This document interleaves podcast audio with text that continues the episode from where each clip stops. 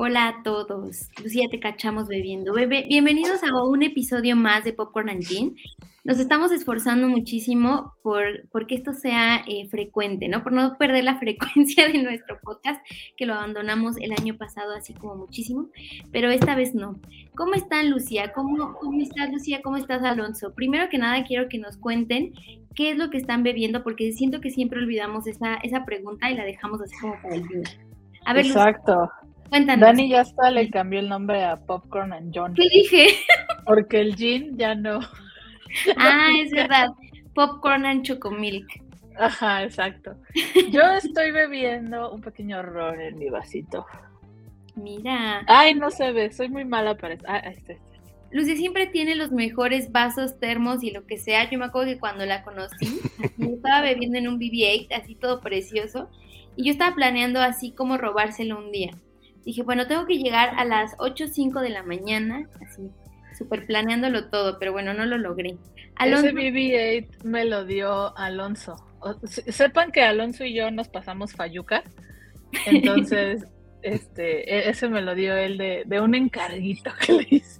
Y también ese, ¿no, Lucía, el termo de Monster Inc? No, discúlpame, pero este me lo regaló un amigo. El que yo te encargué era ah. para Fayuca. Ah. sí, yo le, yo le regalé a Lucía ese BB-8. Yo también tengo uno muy bonito de Disney. Y ese de, de, Monsters Inc. Le compré unos a Lucía, pero ahora resulta, mira, la reventa. La, reventa. También lo compré en, Disney. Está muy padre porque lo abres y grita. Grita la lata. Sí. Qué bonito. Pero ya lo venden en Liverpool, amigos. Para los que ya no es exclusivo. Ya no le compren Fayuca Lucía, ya, la pueden adquirir en Liverpool. Alonso, Alonso, ¿qué? Ay, que te lo hubiera revendido, Lucía, te lo, te lo nada más te lo compré al precio. sí. Este, ya no es de White Sicans esos termos, ya, ya pueden ir a Liverpool. No, ya no. Ya compran el suyo. Yo creo que ya ni hay, porque como que tuvo mucho auge ese termo, ¿no? Es que están muy increíbles. Mira, creo que todavía tiene pila. A ver. Ah, ya no tiene pila. No tiene pila, Lucía. Ay, Lucía. A ver. No, ya no tiene pila. De Lucía. Sí, no para una más. Está muy padre. Pero bueno, Alonso, ¿tú qué estás bebiendo? Miren, yo siempre he sido comprometido con el alcohol en este programa. La sangre de Cristo. A excepción de los programas donde nos tocó vacunarnos.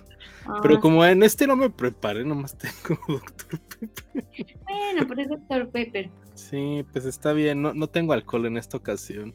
Que la verdad es que en todos he tomado mucha cerveza y ya cuando estamos así en las dos horas y cacho, ya me empiezo a sentir ya medio pedón, les, les he de confesar. Así ya cuando estoy peleando con Lucía de ¿De qué peleamos la última? No sé. Ya, ya siento que ya ando medio como tío borracho. Se puede tú lo Alonso. Estos programas duran así la eternidad. Te has de poner pañal o no sé qué haces para.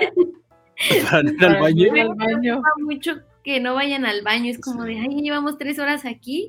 Estos muchachos bebe y bebe y no van al baño. O sea, ¿qué pasa? ¿Traen pañal o, o, qué? Alonso aplica la de la botellita. O setearon en el baño. Esas que venden para cuando te vas a formar a los conciertos. Ándale, esa traigo puesta. No, tengo muy buen control de control de esfínter. sí, sí, aguanto las tres horas. Aunque sí ha habido unos cuando. No, pues justo en el pasado, cuando ustedes estaban hablando de Uncharted, sí les dije, oigan, rápido voy al baño.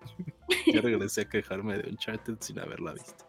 Pero Dani, ¿tú qué estás bebiendo? Eso es lo importante. Te va a pasar, espérate, te va a pasar, Alonso, como, como el documental de, de Jinx. Te, van a, te, te, va a quedar el micro prendido y te vamos a escuchar desde el baño.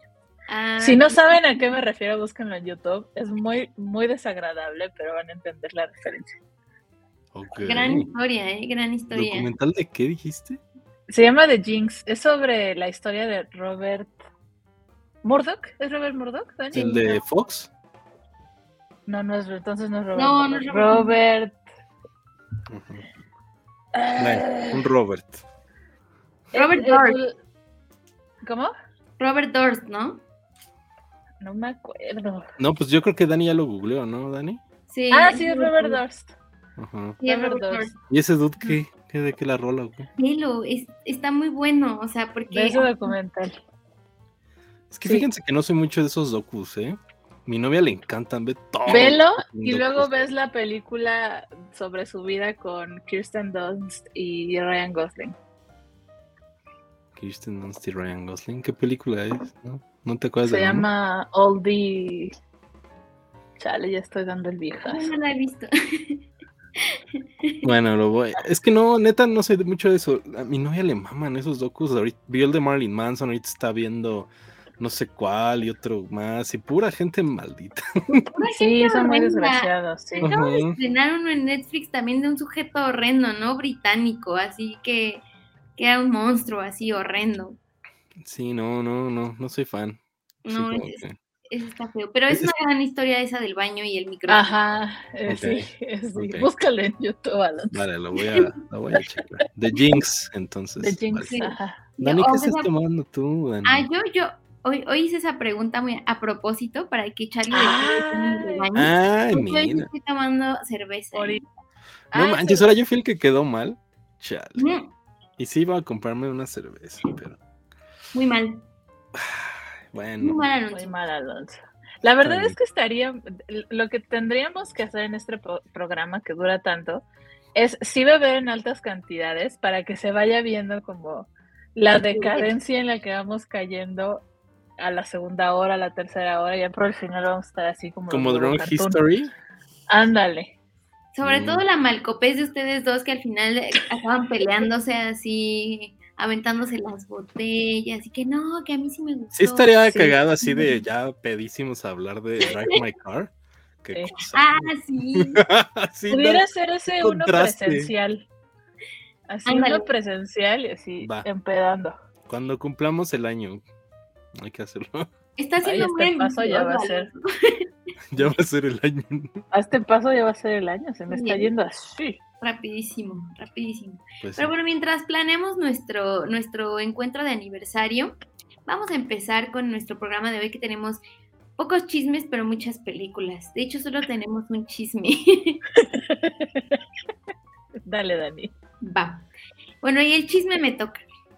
Se trata de Erra Miller. Erra Miller, este actor eh, pues muy excéntrico que conocimos en Tenemos que hablar de Kevin, donde al parecer se, se creyó mucho su papel, se quedó muy en su papel y ahora está haciendo locurillas en el mundo.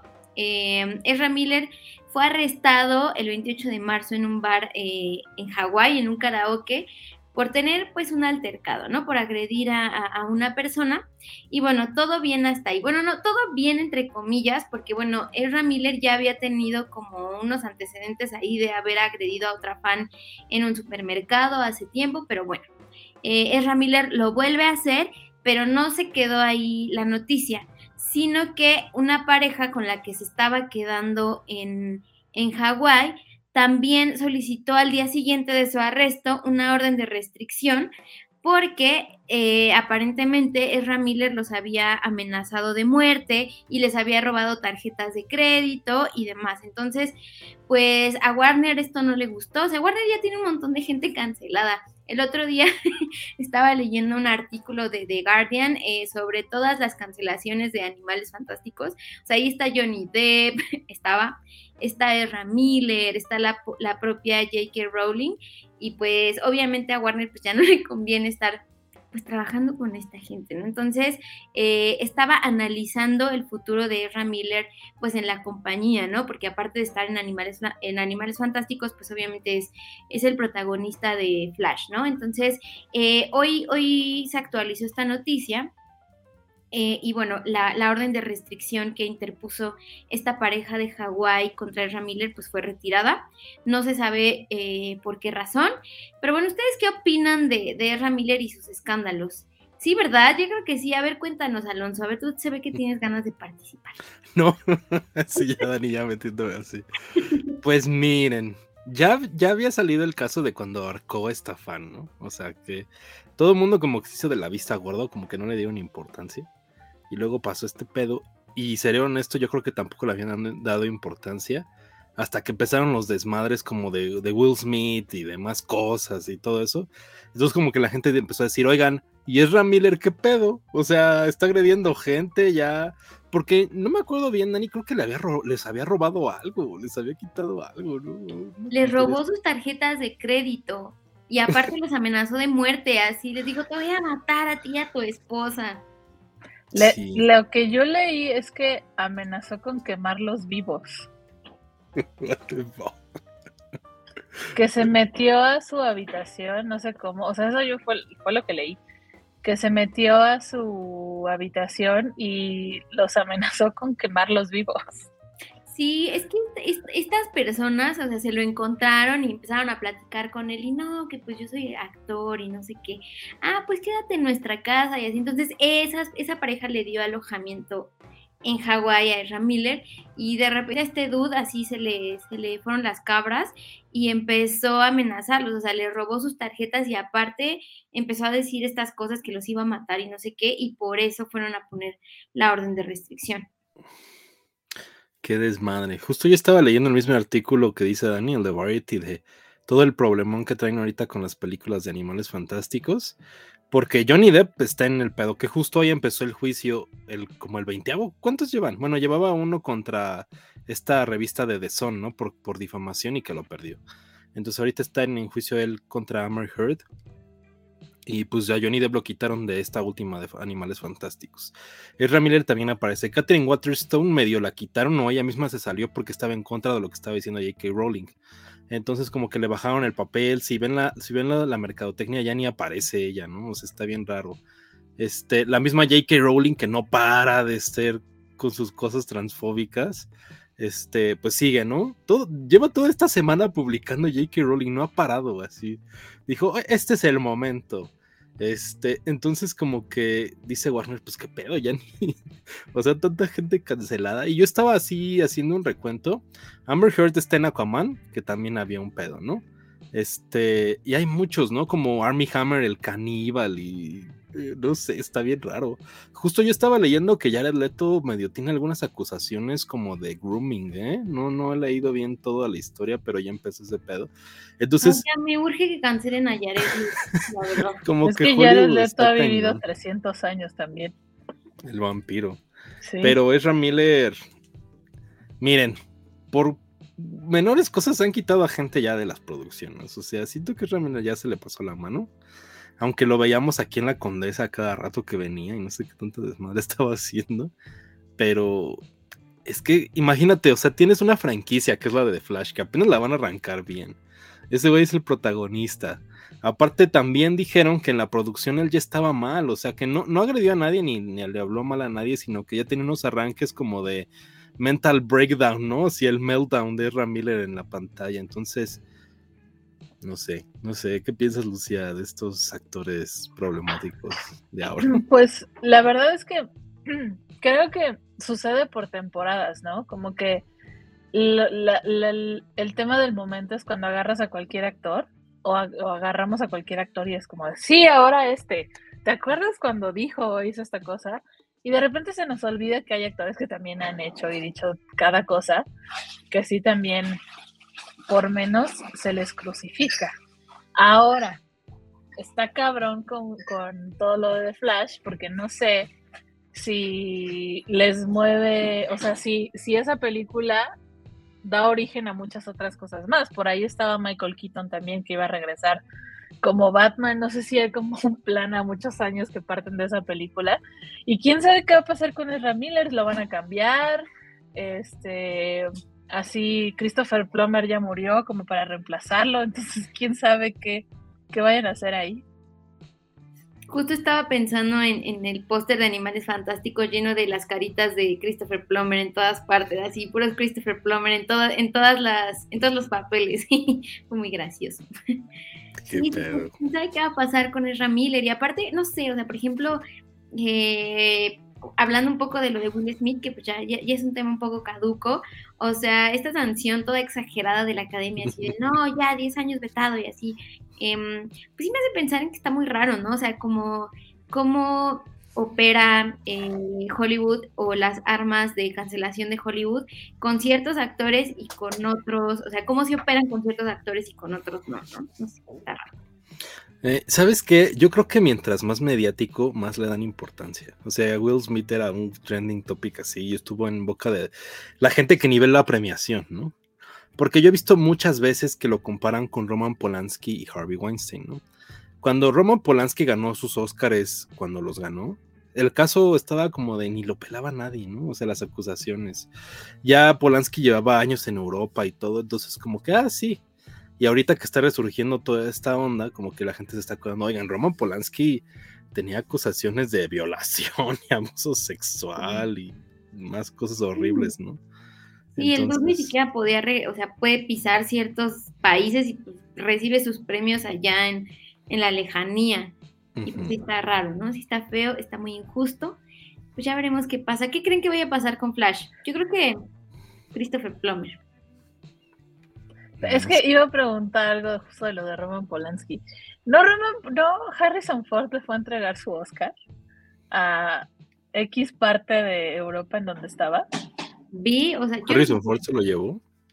Ajá. No sabía. No, bueno, no, se acuerdan de eso? Es que Harrison Ford salía en Frenzy de Polanski, ¿no? O sea, él protagoniza. Y la neta no me acuerdo cuál fue el primer Oscar que se ganó. Me acuerdo del del pianista. Ese yo hasta lo vi en vivo. No, no, no, apenas, o, bueno, no apenas, pero cuando ya, ya no podía pisar Estados Unidos y ganó, según yo, según recuerdo, porque mi memoria también ya falla, Harrison Ford le fue a entregar el Oscar. Yo no, sabía eso, ¿eh? No sabía, pero ve, o sea. Ya, le Harrison Ford sí me cae bien, ¿eh? Sí, imagínate que ahí quede embarrado por. por la... Eh, Cancelen a Harrison Ford. Eso les digo, o sea, el caso de Polanski fue en su momento y a la gente se le olvidó. O sea, porque había muchos tejes y manejes y muchas cosas que no se habían definido. Y Polanski la gente no lo peló. Entonces, como que Hollywood se le olvidó, ¿no? Pero justo últimamente cuando estuvo en Cannes, si se acuerdan que presentó una película, lo abucharon y todo. No, César, cuando, cuando le entregaron un premio también esta chica que, la actriz que protagoniza, mmm, esté como Lucía, con mi mala memoria, es de edad o algo, a ver. ¿En qué película es, Dani? Em, retrato de una mujer en llamas. Eh, ah, las francesas, ¿no? Ajá, Adele, Adele se, salió de la, de la sala cuando le entregaron el premio a Polanski. Y dijo, ah, es que cómo es posible que premien a un violador, shalala, shalala. Ya. Sí, yo creo que esto también tiene que ver porque fue, pues, en una época premito, ¿no? O sea, como que todavía esos casos eran como de, ay, no, pues sí, qué mal, ¿no? Sigamos con nuestra vida. Entonces, eh, creo que pues sí tiene que ver mucho también la época en la que se destaparon estas denuncias, ¿no? O sea, sí, pero está mal, ¿no? O sea, que la gente no le dé importancia. Y como que ahora todo, o sea, creo que sí cuando, cuando lo de Harvey Weinstein, o sea, la academia luego luego se pronunció y lo sacaron y todo. Y Harvey Weinstein oficialmente solo tiene un Oscar, o sea, en su carrera solo se ganó uno, aunque haya estado involucrado en un chingo de películas que ganaron premios, ¿no? Este, entonces, sí lo hicieron persona non grata, pues ya, ese güey creo que no puede salir ni a la calle, lo han de no sé. Sí, no, está cañón. Pero aún así como que sí, sí estoy de acuerdo contigo, o sea, esa reacción, sabemos que lo que hizo Will Smith está mal, ¿no? O sea, ya lo platicamos. Pero también como de, no, pues miren, 10 años y, y hasta hubo un artículo de Variety que decía, le deberían de quitar el Oscar, entonces. ¿Y todos los otros qué? O sea, te digo, es mientras más mediático más lo hacen así. Y Ezra Miller como que rebotó porque había pasado todo su caso entre lo de Will Smith. Y como que la gente se acordó y madres. Y hablando de The Flash, pues no sé, esa película de por sí ya, o sea, la retrasaron, ya salía este año y la retrasaron otro año. Este, y había rumores de que le estaban editando y que estaban haciendo reshoots porque la película trataba de borrar el Snyderverse, que eran las películas de Zack Snyder, para meter a una chica que iba a ser la nueva Supergirl y para meter a a esta actriz que va a ser la nueva Batgirl y meter a Michael Keaton supliendo a, Ben Affleck. Entonces, no, sé qué está pasando. Además que Warner fue comprado por, tiene esta como onda de Discovery, entonces están como que en un momento bien raro y más pedos todavía. Está canijo. Lucía, ¿qué, ¿qué, futuro le auguras tú a, a The Flash? Ay, que la cancelen ya. Por mí que la cancelen ya. No manches, no. A mí, a mí era una película que yo sí le traía muchas ganas, porque dirige este, el argentino, este, ay, el de Mama, se me fue su nombre. Ah. Muschetti. Muschetti. Andy Muschetti. Y es buen director, creo yo. Además, yo que sí quiero ver a Michael Keaton otra vez de Batman. Entonces, el pedo ahí es Ezra Miller, que a mí nunca me ha gustado de The Flash. O sea, está mejor el del chavito de la serie, Grant Gustin. Está mejor ese güey. Vi que estaban pidiendo que lo reemplazaran por él. Pues a ver qué pasa. Ojalá que lo reemplacen, que cancelen la película, pero ya, Ezra Miller ya, cancelado. Bye.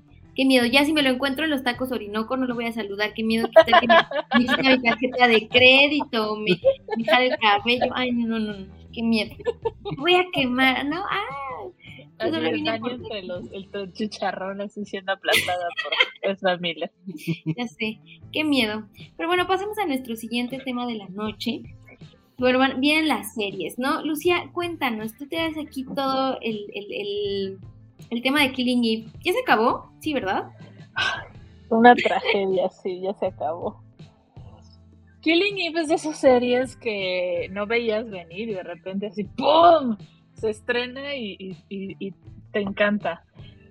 Se estrenó como por el 2018, me parece. La primera temporada fue creación y guía creativa de Phoebe Waller-Bridge, que hizo Fleabag que es otra de las grandes series que, existen últimamente y que hizo el guion de la última película de James Bond, Sin Tiempo para Morir. Entonces esta película, esta película, esta serie estrena en BBC con Jodie Comet. Creo que hasta ese momento no era muy conocida. Había hecho algunas cosas, creo que algo de Blancanieves o Cenicienta o la princesa, no me acuerdo qué hizo, eh, en UK y era relativamente desconocida. Y Sandra Oh, que acababa de salir de, de, la telenovela que es Grey's Anatomy y estaba buscando hacer otro tipo de cosas y cayó en esta serie. Pues que en ese momento era raro, ¿no? Que una actriz de, de una serie gringa que era bastante exitosa se vaya al Reino Unido a hacer algo para la BBC. ¿Quién sabe? Se estrenó eh, en conjunto, estaba en Estados Unidos con BBC América y creo que ya la transmite AMC. Eh, y fue toda una sorpresa. Eh, todas estas imágenes que estamos viendo son de la primera temporada y es básicamente como la relación entre el personaje de Sandra Oh, que es Eve, Eve Polanski, que es una agente de inteligencia del MI6 en el Reino Unido que justamente están investigando una serie de asesinatos y ella descubre que todos están hilados eh, y tienen como un footprint específico que parece ser que son de, un mismo asesino, un asesino en serie. Ya después de mucha investigación, descubren que ese asesino en serie en realidad es una mujer que cae por el nombre de Villanelle. Entonces eh, empieza Villanelle como a, a, intuir y empieza a sentir los pasos de Eve que la está persiguiendo y empiezan como en un juego de como de yo te busco, pero también espero que me encuentres y luego yo te busco a ti y te empiezo a, molestar y empiezan a, tener, a tener como una especie de tensión sexual que todos los fans de la serie estaban esperando que culminara en algo a lo largo de las cuatro temporadas. Eh, hace año y medio, me parece, anunciaron que la cuarta temporada, que es esta que se estuvo transmitiendo desde febrero. Sería ya la última temporada de la serie. Las series ya no duran mucho, las series ya como que a partir de la quinta temporada ya dices, esta ya, ya es su muerte, ya, ya no tenemos así series como ER o como Grey's Anatomy o todas esas series que duran la vida. Eh, entonces, esta fue la última temporada. Eh, se estrenó cada domingo, el último episodio fue este domingo que pasó. No voy a dar spoilers, terminó muy horrible, decepcionó a todos los fans de la serie. Mi TikTok está así lleno de gente desgarrándose las venas porque no les gustó el final.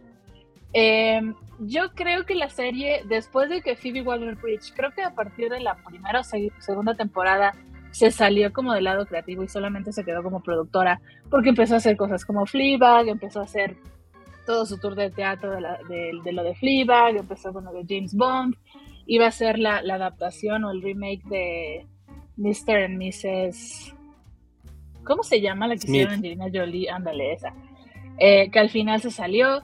eh, y quedó en manos de otras personas que creativamente ya no le dieron el mismo el mismo humor como que tiene Phoebe Waller-Bridge y el, y el humor un poco eh, eh, europeo, londinense que, que, tiene la serie. Y empezó a caer poco a poco. La primera temporada es una joya, la segunda todavía es rescatable. La tercera ya fue así en declive en cuanto a la historia, en cuanto al tratamiento del, del, desarrollo de los personajes y del desarrollo de la relación entre ellas dos. Y la cuarta ya fue así como un pretexto de, ay Dios mío, ya, acaben con la serie. El último episodio, debo confesar que no lo he visto porque la están transmitiendo a través de Paramount Plus, pero Paramount no sé qué hizo, que no ha subido el último episodio. Estamos ya a martes y no lo ha subido y se estrenó el domingo Paramount. Entonces no lo he visto, pero en TikTok ya vi en qué termina. Y ya vi por ahí algunas notas eh, que hablan, o sea, nada más para darles como una pequeña idea de cómo quedó, eh, que hablan de, de, uno de los peores finales de una gran serie después de Game of Thrones. Entonces era un super big deal la serie, al menos en el Reino Unido, era un super big deal el cierre y lo que estaban tratando de construir desde la primera temporada con la relación entre Eve y Villanelle. Y la cagaron, amigos. ¿Ustedes vieron Killing Eve en algún momento? No, eh, yo no, pero yo tenía muchas, muchas, muchas amigas que me la habían recomendado, o sea, que me la recomendaron así como, no, ve Killing Eve es buenísima, no sé qué, y que están profundamente decepcionadas con el final, o sea, de verdad, o sea, yo leí tweets de gente muy enojada que decía que, que, habían perdido su tiempo, así tal cual, así de perdí dos años, tres años, no sé cuántos años de vida en una serie que, o sea, acabó de la peor manera, así de la peor. Y pues con eso ya se me quitan las ganas. ¿Tú qué piensas? Deberías de verla. O sea, la primera temporada es muy buena, te va a gustar muchísimo. La segunda la vas a disfrutar. La tercera ya vas a empezar a sentir cómo empieza a caer toda la trama y el desarrollo de los personajes. Y la cuarta de plano, o sea, o sea se la pudieron ahorrar. Me quiero ahorrar eso. O sea, imagínate la frustración así, la frustración. No me la imagino, Dani. así, imagíname cuando estaba How I Met Your Mother, la última temporada, así. Así, ya sí, también una desgracia, una desgracia también. Una desgracia. ¿Tú, Alonso? Pues no, yo nunca vi Killing Eve. Eh, de hecho, yo conocí a Jodie Comer apenas el año pasado, la neta, por la de The Last Duel. También sale en Free Guy. Me gusta mucho cómo actúa Jodie Comer. Pero justo leí eso, que había estado el final horrible. Y, y, pues yo creo que siendo fan, qué tragedia, ¿no? Este, pero muchos finales feos, ¿no? El de Lost, el de Game of Thrones. Es que yo creo, Yo creo, digo, no sé, no he hecho una serie, pero mantener así el hype de lo que de lo que tú creativamente estás buscando a partir de tu primera temporada y cómo te imaginas que cierre, a lo que los fans también empiezan a imaginarse que quieren que se desarrolle la historia, está cabrón. Yo creo que inevitablemente vas a decepcionar a alguien ahora está muy cabrón decepcionar a todos. Pero. Dale, dale. Perdóname, Lucía, perdón, no, sí, no, No, se me fue que hay, hay muchos factores externos también, no sé, creo que en este caso fue el, el abandono de Phoebe Waller-Bridge, eh, pudo haber ahí influido, ¿no? Y en el caso de Lost y How I Met Your Mother, pues también creo que coincidió con la huelga de guionistas esa, ¿no? Que como que las series no sabían exactamente qué hacer y todos los escritores se fueron y es como de, ay, ¿cómo resolvemos esto? Y ya, Game of Thrones no tiene, no tiene justificación alguna, episodio, eh, pero siento que sí hay muchos factores ahí que intervienen, ¿no? Pues Game of Thrones tiene la justificación de que los productores, este, ¿cómo se llaman? Benny Damon, Damon Albarrán. no sé. Damon este, Benny, esos güeyes. O sea que que pues cuando como que los abandonó George R.R. Martin ya no sabían ni qué hacer, ¿no? O sea, como que Martin nada más les dio un, así un layout y esos güeyes de madres. Es que yo ya lo he platicado antes, yo ya casi no veo series que tienen muchas temporadas, o sea, porque pasa mucho eso. Veo miniseries, es lo que trato de agarrar. Si veo que es miniserie, órale, le entro. Porque siento que ya está esquematizado todo, o sea, como de principio a fin. Por ejemplo, Succession, que sí es una de, de muchas, si la vi el año pasado, viene Stranger Things, si las veo, Y, creo que Stranger Things como que pues tampoco hay un riesgo de que el final sea malo. O sea, como que la serie está ahí como de, ah, pues qué cagado, me divierte Stranger Things, ¿no? Por ejemplo, Succession puede terminar re mal, ¿no? O sea, sí siento que puede terminar un final horrible. Entonces, este, Game of Thrones es el final es espantoso, la verdad. Sí me da miedo Succession y aún así me arriesgué a verlo. Los odio a todos igual, pero, pero sí me da miedo que acabe mal. Sí. Yo ya cuando veo que una serie está mala, la segunda ya la dejo de ver. Por ejemplo, estaba viendo Servant con mi novia, que es de Apple TV Plus. La primera temporada se me hace bien. La segunda temporada la sufrí horrible. Y ya cuando empezó esta tercera, dije yo ya no le entro. ya. Ay, oye, Servant, estoy de acuerdo que la segunda no está así como la, la primera. Pero hay que seguirla nada más por lealtad a la serie, Alonso. No, pues nada más porque no se ha resuelto el tiene que haber un plot twist ahí. Pero ya me valió madres, dije ya. Sí, sí, sí. Bye. Ahí se quedó. Pero Killing Eve era una serie muy superior eh, de, de, como de las apuestas que teníamos en ese momento. Eh, hasta la fecha, de hecho. O sea, sí, amasó, pero una cantidad de seguidores. Mandó a, a, Jodie Comer así al super éxito. Afianzó a Phoebe Waller-Bridge y a Sandra Oh logró separarla del personaje de, de Grey's Anatomy. O sea, sí tuvo, sí tuvo sus logros. Yo me acuerdo que hubo una temporada entre la primera y segunda eh, temporada de la, de la serie donde Sandra Oh ganaba todos los premios por Killing Eve. Sí, es cierto, sí, sí, sí, sí, supe, pero cabrón. Y ahora ya tiene una, una carrera que sí la está separando mucho de Grey's Anatomy y está haciendo cosas diferentes, ¿no? Ella hizo Invincible, hizo lo de Turning Red, eh, creo que hizo una serie también por ahí en Netflix y trae, otras cosas más. Entonces sí tiene sus, sus éxitos fuera de también de, pues de la historia y sí es muy triste en la forma en la que, que terminó.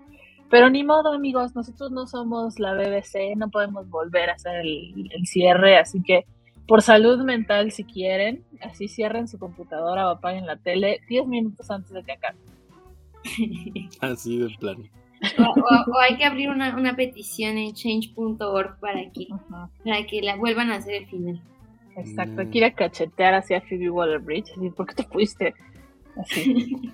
Pero bueno, yo la verdad sí le recomendaría a alguien que esté buscando hacer una serie que se, que se quiera echar el binge ahora en Semana Santa no son tantos episodios, no son temporadas de muchos episodios, así que se la pueden aventar y pueden amarlas y sufrir conmigo. Ahí está, ¿eh? Luz ya la recomendó Conste, queda bajo su bajo su riesgo, ¿eh? Yo vi que mucha gente odió, odió el final, pero bueno, eh, pues cerramos ya Killing Eve y ahora Alonso nos va a contar eh, cómo le fue viendo esta serie nueva de, de Marvel llamada Moon Knight protagonizada por ese maravilloso ser, por esa deidad em, latinoamericana. Oscar Isaac, ¿qué? Hernández Estrada. Hernández Estrada. Oscar Isaac Hernández Estrada. Este, pues bueno, como saben, Moon Knight es. ¿Cuántas series? Como la quinta serie de Marvel Studios. Eh, ubicada en el universo Marvel que se va a conectar eventualmente con los otros personajes que hemos estado viendo en estos años. Protagonizada, como decía Dani, por Oscar Isaac y con Ethan Hawke, que es el villano de la serie, que creo que hace mal. Este. Eh, básicamente tenemos este personaje que se llama. Bueno, el, el, personaje de Oscar Isaac es un hombre que tiene personalidad múltiple. Eh, se ve desde los trailers. Eh, eh, entre sus personalidades hay dos. Una que es Mark Spector y la otra es Steven Grant. Sí, es Steven Grant, ¿no? Tiene estas dos personalidades. Grant es como el blandengue, ¿no? Como el que no quiere hacer las cosas, como que el que no sabe. Y Mark Spector es como su contraparte que apenas en este segundo episodio se empieza a ver como de qué va la onda, ¿no? Basada en los cómics de Marvel, en el cómic de Moon Knight. Entonces, eh, en el primer episodio, que creo que es muy bueno, o sea, debo decirlo, se ve como está toda la perspectiva desde, desde Steven. Eh, como hay estos brincos, como de cuando él no sabe qué está pasando, hay un brinco de repente que hay un time lapse, ¿no? O sea, pasan días, pasan minutos, pasan tal. y como que no está consciente de que tiene personalidad múltiple. Entonces creo que eso le, agrega bastante a la serie. Eh, la, trama es esta, vemos a, Grant que trabaja como en un museo de Londres. Eh, y básicamente entre estos como brincos de timelapse, estos, estos de flash forward, perdón, entre estos brincos como que de repente termina en, creo que es Suiza, o no me acuerdo dónde, que es donde conoce al personaje de Ethan Hawke, que es este villano que tiene tatuada una balanza aquí en el brazo y como que su poder o su maldición o algo es que cada que toca a alguien, la balanza le va a decir cómo ha sido su vida o si en el futuro va a ser algo malo. Entonces, dependiendo de cómo se equilibra la balanza, pues el personaje de Ethan Hawke como que mata a la gente. Entonces, vamos aprendiendo que tiene como un culto dedicado a los dioses egipcios, que conforme pasan estos dos episodios, se desenvuelve que también hay como mucho, mucho control de estos dioses, porque en Marvel pues los dioses son reales, ¿no? Como lo que pasaba en Thor, que veíamos que en Asgard eran los dioses como nórdicos, y de repente van a empezar a meter a los dioses griegos en la nueva película de Thor. Aquí los dioses egipcios son reales. Entonces hay un dios que es el que trata de usar al personaje de Oscar Isaac como su avatar, que eso nos damos cuenta como en el segundo episodio y ya se da cuenta Oscar Isaac que tiene a este dios egipcio eh, que lo transforma en un superhéroe que se llama Moon Knight, el que estamos viendo ahorita en pantalla, y tiene otra contraparte que se llama Mr. Knight. Entonces es interesante, creo que de todas las series de Marvel, creo que es el primer episodio donde yo siento que hay más budget. O sea, porque se siente como a mayor escala. O sea, hay escenas como en, eh, batallas, eh, se destruye un museo, eh, están como brincando alrededor del mundo. En este segundo episodio ya vemos más cosas, como más sets, ¿no? A diferencia de WandaVision, que era como que todo muy concentrado en, en, este, en el pueblito que toma Wanda, o Loki, que pues sí veíamos a la TVA y todo, pero como que se sentía mucho green screen. Aquí siento como que Moon Knight tiene una línea parecida a Eternals, que vimos el año pasado, como en distintos aspectos. En lo que falla creo que es en el CGI. O sea, la verdad es que hay unas escenas que en el CGI se ve horrible. en los dos episodios que van hasta ahorita se ve muy malo. Y he de admitir que el primer episodio es mejor que el segundo. Como que es más interesante y como que te pone en los zapatos del personaje y como que te atrapa en un misterio que creo que no había pasado mucho. Bueno, en WandaVision y en Loki sí pasa, ¿no? Pero como que sí sientes que aquí hay unos cliffhangers que te pueden dejar más atrapado con la serie. Además de que Oscar Isaac actúa súper bien, ¿no? O sea, tiene cambios de acentos, un personaje tiene acento británico, el otro tiene acento gringo. Entonces como que hay cosas bastante interesantes y creo que lo puede hacer muy bien Oscar Isaac en los próximos episodios. Además de que yo he visto entrevistas eh, como a distancia y él se ve en su casa como con muchos muñecos de Marvel. Entonces se ve que es fan como de los cómics y de los personajes. Y ha tenido muy mala suerte como en las películas de, de nerds o de niños. Porque actúa en X-Men Apocalypse que es horrenda, que la hacía de Apocalypse. Y luego en Star Wars le dan a Poe Dameron, que también es un personaje ahí bien tibio X, como un Han Solo pero diluido. Entonces no sé, confío que va a estar bien.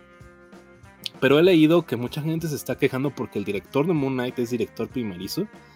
Y lo único que hizo es que, eh, como que llegó a Marvel, tenía un par de proyectitos. Y les entregó como una carpetita así con un ensayo de, miren, esto yo podría hacer con la serie tal, tal, tal, así todo esquematizado. Y dijo Marvel, órale, creo que esto funciona y nos puede ayudar y va a funcionar.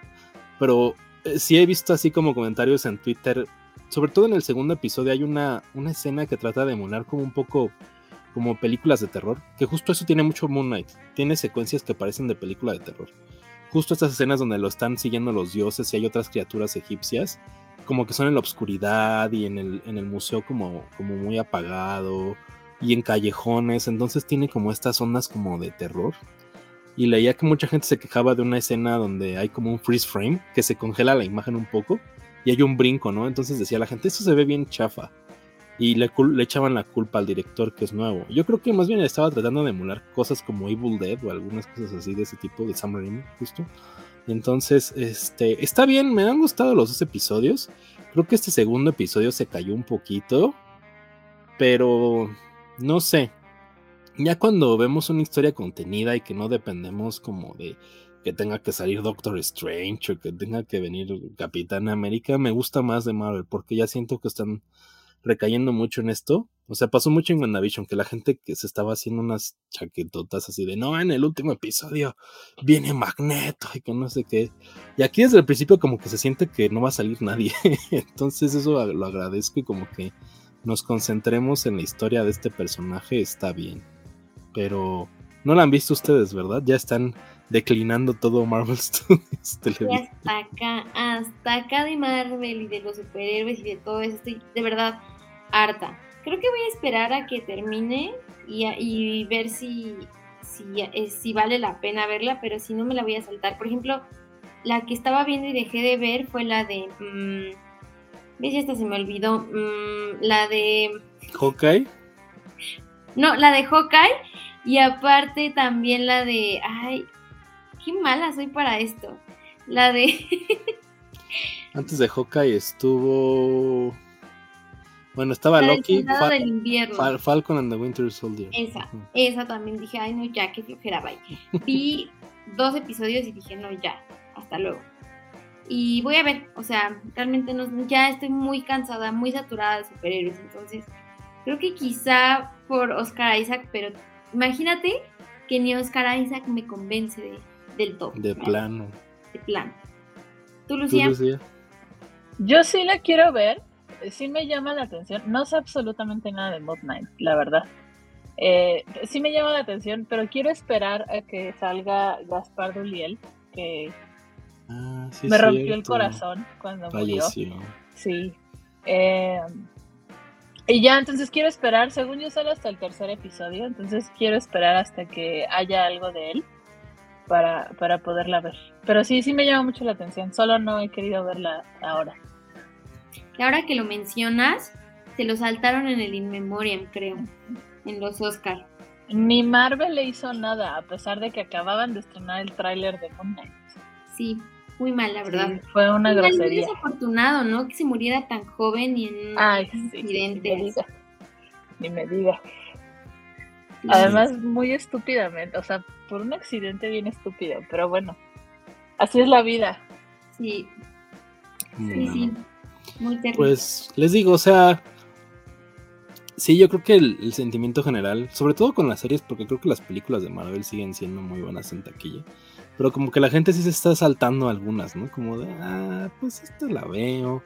Y como que Moon Knight así de primera impresión no siento que sea tan atractiva como Loki o otras cosas, o sea, como que no tiene eso. Y a pesar de eso, creo que el primer episodio supera el primer episodio de algunas de las otras series que hemos visto. Aunque ya con este segundo ya sentí otra vez el feeling de, ah, pues creo que va a ir por aquí. Como que ninguna de las series de Marvel Studios ha hecho así algo relevante, a, diferencia de WandaVision, que sí lo estaba haciendo con, cuando pasaban las décadas y demás cosas, ¿no? Y, Loki, que es creo que mi favorita hasta ahora de todas. Este, pero, pues sí, o sea, siento que aquí sí se siente como si estuvieras viendo una película de Marvel, como que sí la agarraron y la metieron así, la dividieron. Y siento que todas las series del año pasado tenían como una vibra distinta. Y esta es la primera que sí digo, órale, como que sí lograron capturar la esencia de una película de Marvel Studios en una serie. Entonces, pues sí, a ver qué. A mí, ¿sabes qué me pasa? Y no sé si le sucede a, más personas.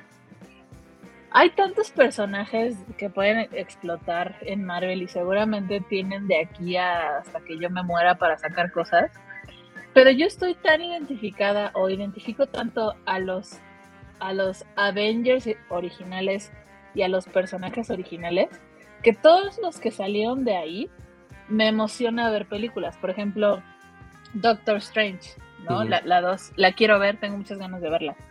Eh, Moon Knight, por ejemplo, es como de, uy, no, o Miss Marvel, por ejemplo, que viene, o She-Hulk también como de, ay, no. Pero si sacaran una serie de de Black Widow, por ejemplo, así yo cada viernes religiosamente estaría ahí, no, cada miércoles religiosamente estaría ahí viendo las series. Y me pasa lo mismo con las películas. Como que sí espero mucho, por ejemplo, Thor, estoy, así lo estoy esperando, pero muy cabrón. Pero creo que es porque me remiten a a los Original Six.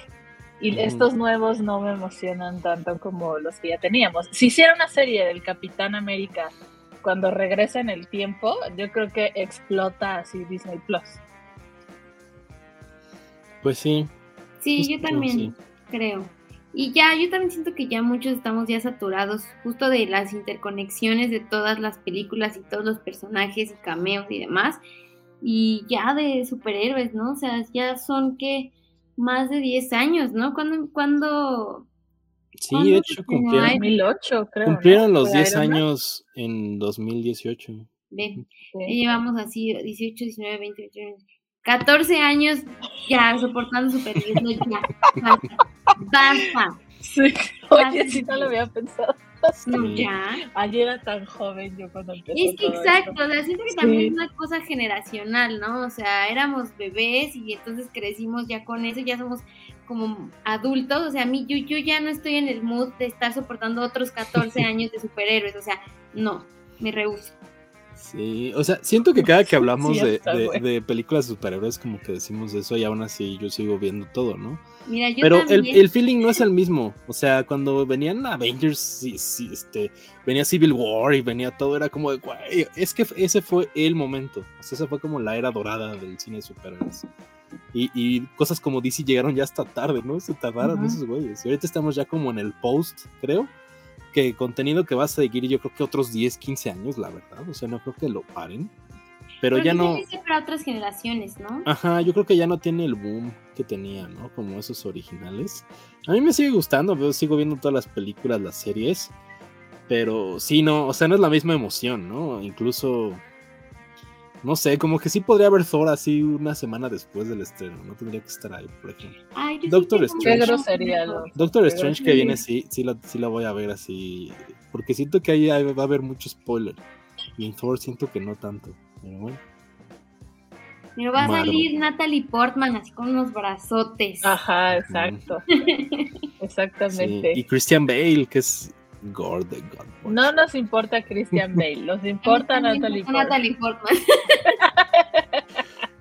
Este, yo creo que sí, espérense a que se termine Moon Knight.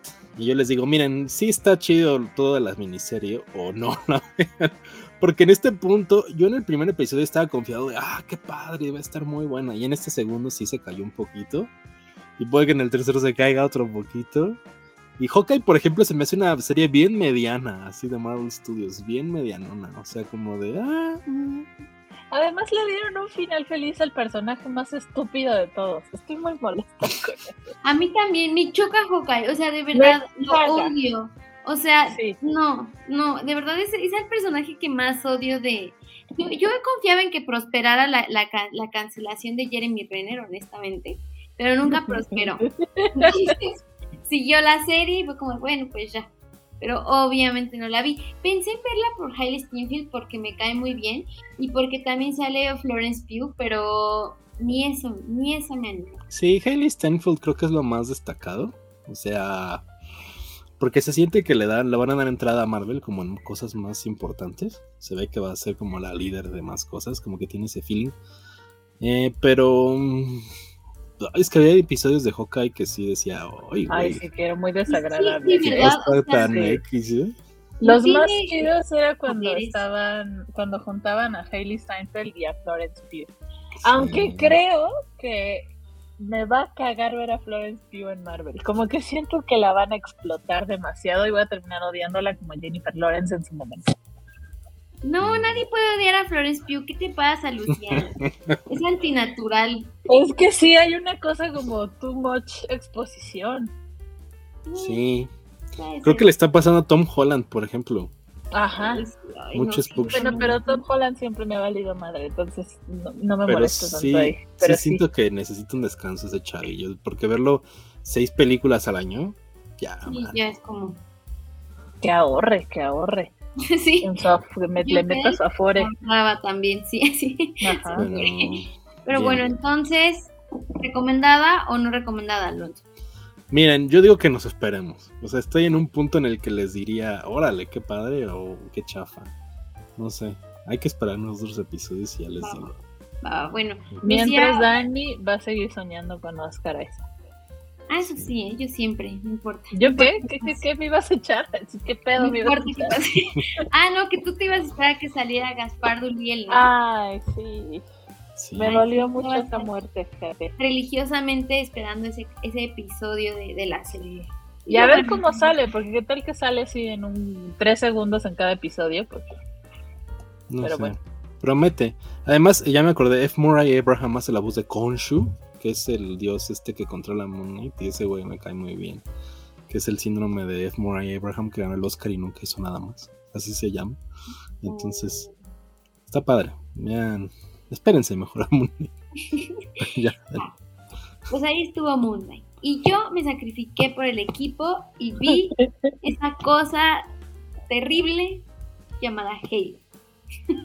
Tengo que confesarles que es el único, único, único videojuego que yo he jugado en mi vida. Y yo era muy fan de esto en, en, la prepa. Y siempre que tenía tiempos libres en la escuela me iba a jugar con mis amigos Halo. Entonces yo estaba muy emocionada cuando iba a ver una serie. Luego me enteré que no era canon y dije, bueno, pues a ver qué pasa. Entonces la estoy viendo ahí un poco obligada, un poco, pues ver, por, por a ver qué pasa. Y bueno, eh, esta serie de Paramount Plus, eh, como ya les explicaba, no es canon, pero bueno, cuenta la historia de origen de los Spartans y de Master Chief, ¿no? Sobre todo se centra en la historia de Master Chief eh, y de cómo, pues, esta organización, cuyas iniciales son UNSC, pues digamos que defiende a la Tierra eh, y a otros planetas de una invasión alienígena, ¿no? Que bueno, ya habíamos visto también en Halo, que se llama Covenant.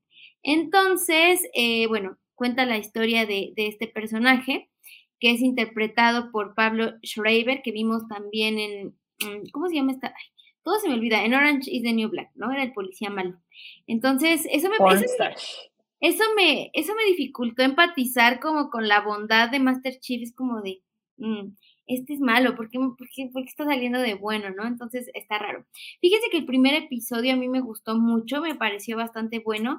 Siento que es como un homenaje a, otra vez mi memoria, a The Mandalorian.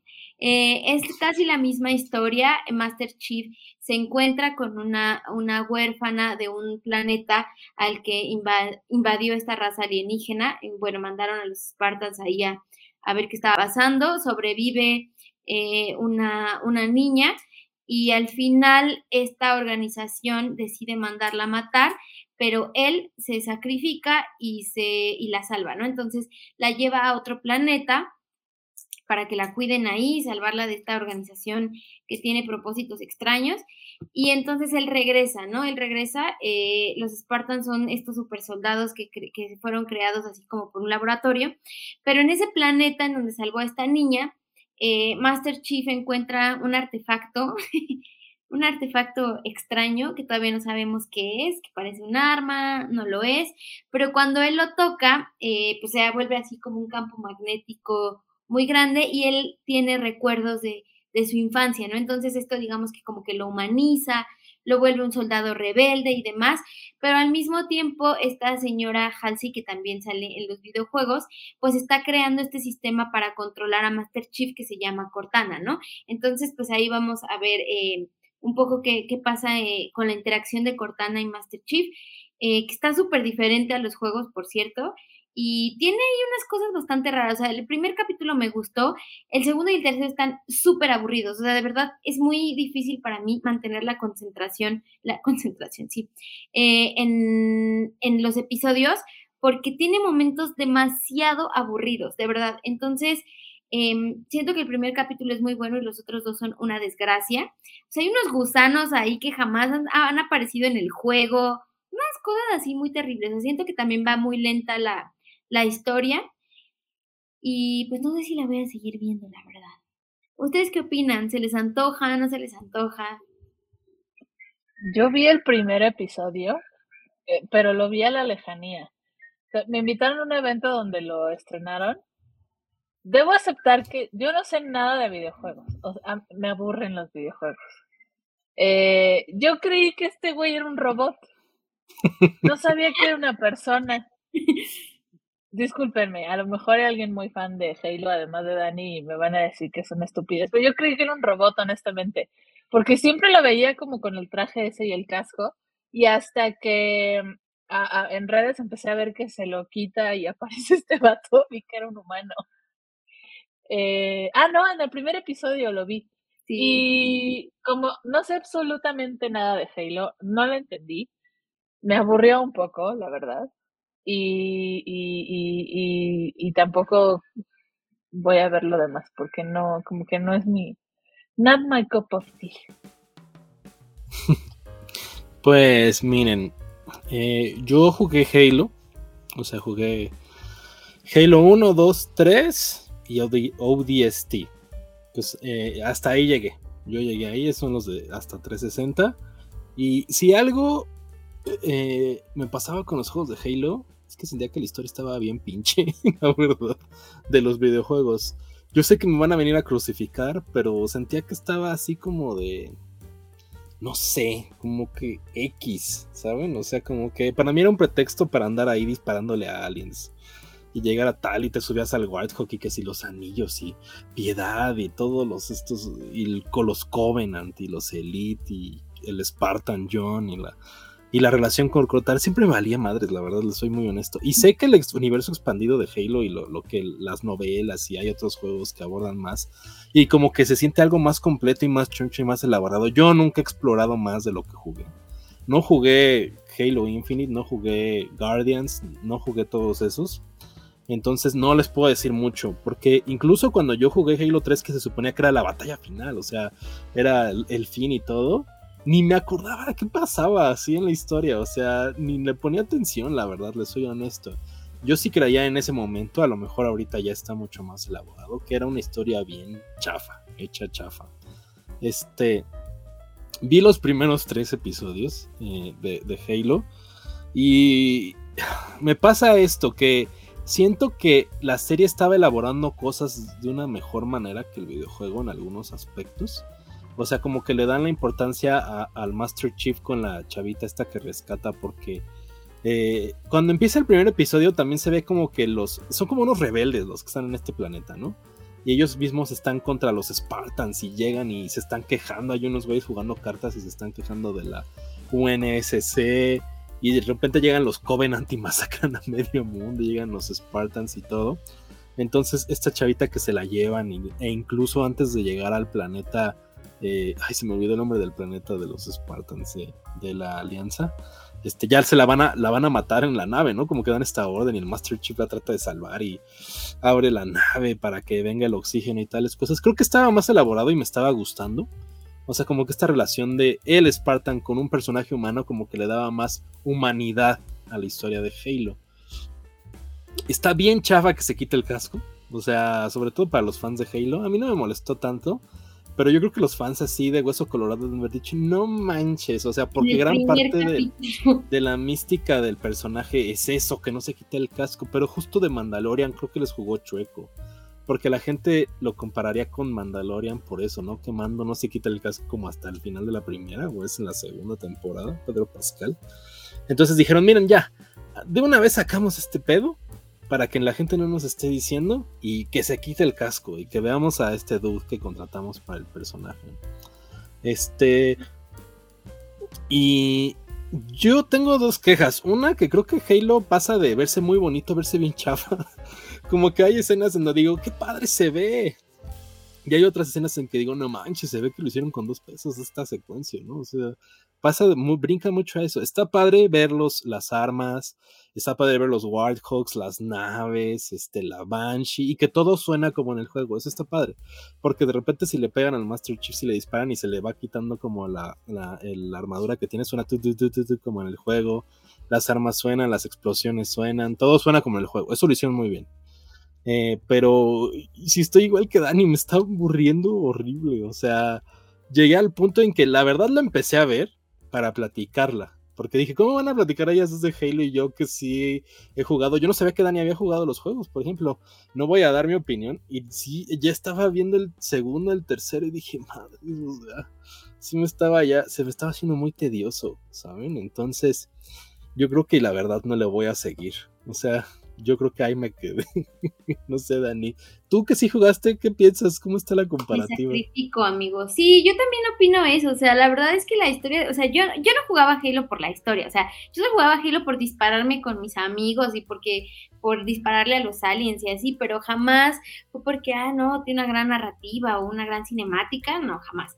Eh, también creo que la, la, serie estaba elaborando cosas mejor que el juego, pero creo que todo se quedó en el primer capítulo. O sea, como que ya cuando se resuelve esto de que deja a la niña en otro planeta con su amigo de la infancia, de la adolescencia, juventud, lo que sea, eh, como que pierde un poco ese sentido o esa trama como Star Warsesca, que yo sentía que era como un homenaje a, a Star Wars.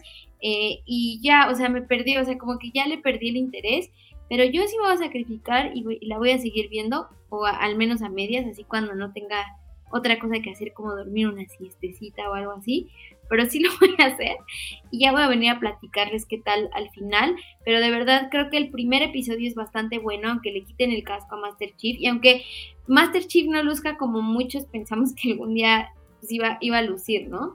Eh, pero bueno, ni.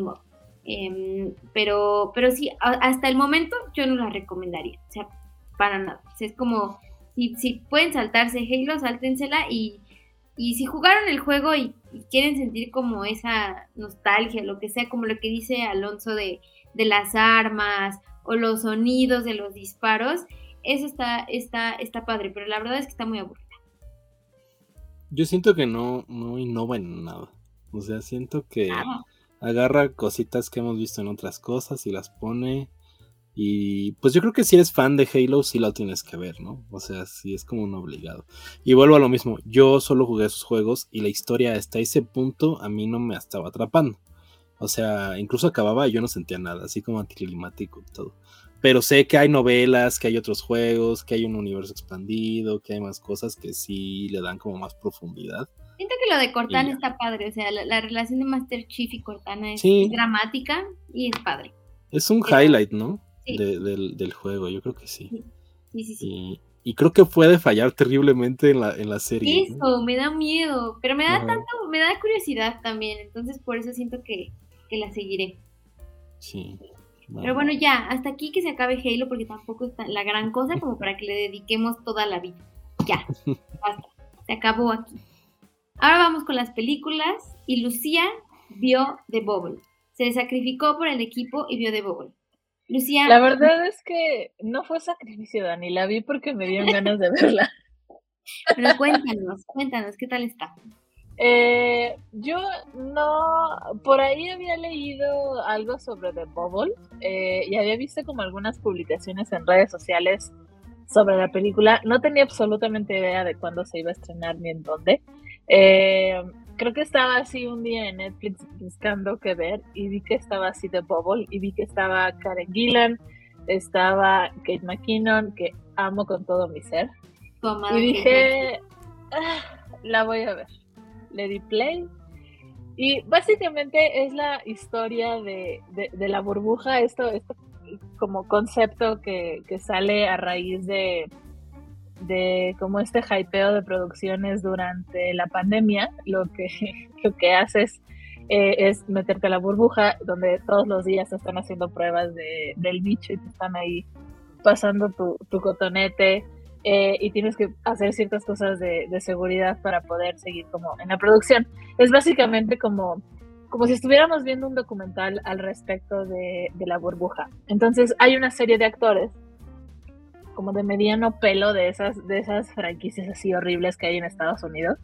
Eh, de una franquicia como de, creo que son científicos, son investigadores, son algo, no, no, sé, no, no, sé exactamente, ni me acuerdo de, de, qué es la franquicia, pero son cosas estúpidas como de rápidos y furiosos van al espacio.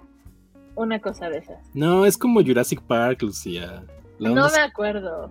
Pero van al espacio y hacen diferentes cosas. O sea, está como, está como estúpido lo que hacen. Entonces, son estos personajes en que está Leslie Mann, está Karen Gillan, está. Ay, se me olvidó su nombre. Eh, Pedro Pascal. Está David Duchovny y está. Kate McKinnon, Pedro Pascal. no, el otro vato, que es de, de los actores. Mm. Ah, ya. Ay, Dios.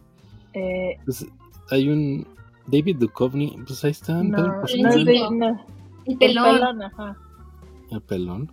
El pelón. Bueno, a ver si Lucía no me acuerdo. Bueno, ahorita que salga. Entonces están, están, van a regresar a. Ah, ya, Keegan Michael Key. Ajá. Van a regresar a, hacer esta película que es una de las dos producciones durante la pandemia que van a estar eh, eh, filmando y están como en competencia con otra con otra distribuidora para hacer la película y les está costando mucho dinero y tiempo y espacio y trabajo mantener a los actores dentro de la burbuja porque obviamente no pueden convivir con otras personas, no pueden salir de ahí, les están haciendo las pruebas, se empiezan a volver locos porque tienen que estar así 15 días encerrados sin ver a nadie. Eh, y, esta, y, la película se trata como que de hacer estos cortes entre ellos haciendo cuarentena y de repente ya están filmando escenas estúpidas, pero realmente estúpidas, así de una película estúpida. Eh, está el personaje de Pedro Pascal, que es como un personaje así súper, eh, no de método, pero súper hypeado, ganador de Oscar, que está haciendo como esta película. Meten a una TikToker que es Moda Patau, que es la hija de Leslie Mann y de, y de, y de Yoda que solamente está ahí porque tiene chingos de millones de seguidores en TikTok y entonces hay momentos dentro de la película, dentro de la burbuja, donde los pone a hacer TikToks y empiezan todos a bailar. Hay como celitos por ahí con los actores porque ellos no tienen ese número de seguidores y, quieren, y quieren ganarle a, esta morra en, como, en audiencia. Eh, tienen ahí a un vato que se encarga como de toda la parte de salud y fitness tienen a los dos encargados como gerentes del hotel en donde están hospedados también, que hacen diferentes cosas para ellos. Eh, está un vato que existe que está en la pantalla, este delgadito, que es como el encargado de, salud, que está cagadísimo este güey, me hizo reír muchísimo. Eh, en realidad es una, una, historia estúpida. Kate McKinnon es como la CEO de, la, de la distribuidora, de la productora, que los está obligando a seguir filmando. Están tan obligados a seguir filmando que originalmente de tener que estar tres meses filmando se alarga creo que a seis meses, siete, porque no los dejan salir, porque constantemente la producción se empieza a retrasar, porque alguien sale positivo, porque tienen que hacer alguna otra cosa y empiezan a implementar un sistema de seguridad así tan cabrón que hasta en el patio del hotel ponen este, este rayos láser, eh, los están persiguiendo a través de chips, si alguien se quiere escapar le disparan, o sea, ya es así un nivel de seguridad cabrón. Y el personaje de Karen Gillan empieza a decir, güey, esto no es normal, estamos secuestrados aquí. Hay una escena en donde los quieren tener tan contentos que arman una como un brunch en el patio y proyectan a Beck que les empieza a cantar una canción, así como para que sigan aguantando. Está completamente absurda, es una película absurda, es una película estúpida, pero dentro de la absurda y estúpida es muy divertida. A mí me hizo reír muchísimo. Está medio manchada como todas las películas de Yoda Ratao, que creo que eso es lo que odia a Alonso. Pero a mí me hizo reír muchísimo. En especial el personaje del vato que, que está encargado de la salud y que les tiene que hacer las pruebas de COVID. Hay una escena donde les está explicando que no tienen que ligar, cosas así. Está muy cagado ese güey. Eh, yo lo pasé muy bien, véanla, me reí muchísimo, pero así muchísimo. Alonso, ¿qué opinas? ¿Se te antoja o no? No, pues yo ya la vi. Ah, ya la viste. A ver, cuéntanos. Bien. Lucía lo hizo parecer mucho más gracioso de lo que es así a la veinteava potencia. Yo soy muy tolerante con las películas. Sí tengo una predisposición para Yoda Pato porque es de esos directores que me cagan. O sea, la verdad. No hay película de Yoda Pato que me guste, ninguna. Yo sé que a mucha gente le encanta la de Three Year Old Virgin con Steve Carell. A mí se me hacen cosas super X. Este, pero... Y le he dado oportunidad muchas veces, ¿no? Entonces dije, bueno, o sea, ni siquiera porque la había visto Lucía, porque yo había visto los trailers. Y dije, órale, se me hace una idea cagada. A mí me gustan las películas que hablan de películas, ¿no? Y yo me acordaba de Tropic Thunder, de Bowfinger, de muchas películas que hablan de cómo se hacen películas de manera cómica. Pero, no mames, neta, es insufrible. Yo creo que es una de las peores películas que he visto hace mucho tiempo, así en los últimos años. O sea, Nada me dio risa, Lucía. No hubo ni una broma que me diera risa. O sea, de verdad estaba yo de, mi madre, o sea, ¿por qué está aquí Pedro Pascal? O sea, Pedro Pascal siento que tiene una carrera mejor, Karen Gillan también. Y los ponen aquí con David Duchovny. David Duchovny sale en Evolution, que es esta película de Ivan Reitman que también tiene fama de ser chafa. Evolution está 20 veces mejor que The Bubble. Yo sí creo que no sé, es más, no siento ni que sea yo, Lucía, de verdad. Porque ¿sabes qué pasa? Hay algo que pasa con la película. Se siente que se hizo cuando estaba la pandemia en su mayor pico. Y hay muchas bromas que se quedaron ahí. O sea, hay un chiste de Da Baby. O sea, hacen un chiste de Da Baby y tú dices, ¿qué? Y luego te acuerdas, ah, es que Da Baby en el 2021, por ahí de principios, casi todas las bromas son así. O sea, bromas que dicen, hay una broma de, que dice Kay McKinnon, no es que ya nos vacunamos, ¿no? Y dicen todos, ¿cómo? Pero si apenas están desarrollando la vacuna. Y dice Kate McKinnon, no, pues es que nosotros los millonarios ya nos pudimos vacunar. Yo de, güey, ya la vacuna tiene cuánto, ya nos llevamos como 20 dosis. O sea, todos ese tipo de chistes se quedaron en ese año y ya no funcionan. Eso me pasa, me pasaba mucho. Entonces, yo les digo, yo tengo mucha tolerancia con las películas, así de, porque uno piensa en las películas de los Wayans que son horribles, ¿no? White Chicks, Scary Movie, y yo digo, ah, están cagadas, ¿no? O sea, te da risa, está... Pero yo sentía que The Bubble, neta, se me hizo una cosa pesadísima. Dura dos horas y cacho. O sea, no es que durara hora y media, pero se, extienden las bromas larguísimas. Pasan unas cosas súper random siento que no hay un desarrollo personaje alguno, ¿no? O sea, como que están todos ahí, los plantan, salen los personajes y entran. Ahorita que decían de Kigo Michael King, ni me acordaba que salía así de plano. Hay un buen chiste que es el de Iris Zapato, porque Moda Zapato dijo Lucía, esa es la de Euphoria, esta es la otra Zapato, Iris Zapato, que hace sus TikToks, ¿no? Hace los bailes y todos quieren participar. Ese me dio risa.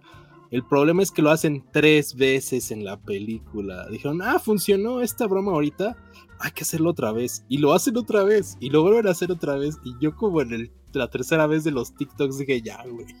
O sea, no, no, de plano sí la sentí muy mala, Lucía. No, estoy totalmente en desacuerdo contigo. No me gustó nada, nada, absolutamente nada siento que toda la gente, porque hay mucho, hay varios Saturday Night Live sesco, ¿no? El director de la película es este, se me olvidó su nombre, que también es de Saturday Night Live, y también está Kate McKinnon, pero es como si hubieran agarrado, en cada Saturday Night Live hay un sketch que no funciona, o sea, hay tres cagados, pero hay uno que dices, como que sale Pete Davidson y hace bromas así, como que no sientes el punchline. Siento que la película son puros de esos chistes de Saturday Night Live que no jalan. Entonces, yo sí estoy totalmente en desacuerdo con Lucía. Creo que es una muy, muy, muy mala película. Así que de plano yo le diría a alguien, oigan, voy a ver de Bobo. Le digo, güey, ahórrate esas dos horas y otra cosa, lo que quieras. O sea, pero bueno, yo da pato, a mí no me gusta. Le volví a dar la oportunidad, le quise dar chance y dije, changos, qué pedo, o sea, ¿por qué le dan el barro, no? O sea, la sale Leslie Mann, pero a la mitad de la película, o sea, sí lo justifican, ¿no? Como que le disparan, ¿no? O sea, le disparan y le vuelan la mano. y luego ya no sale nunca. Oye, no, sé, spoiler.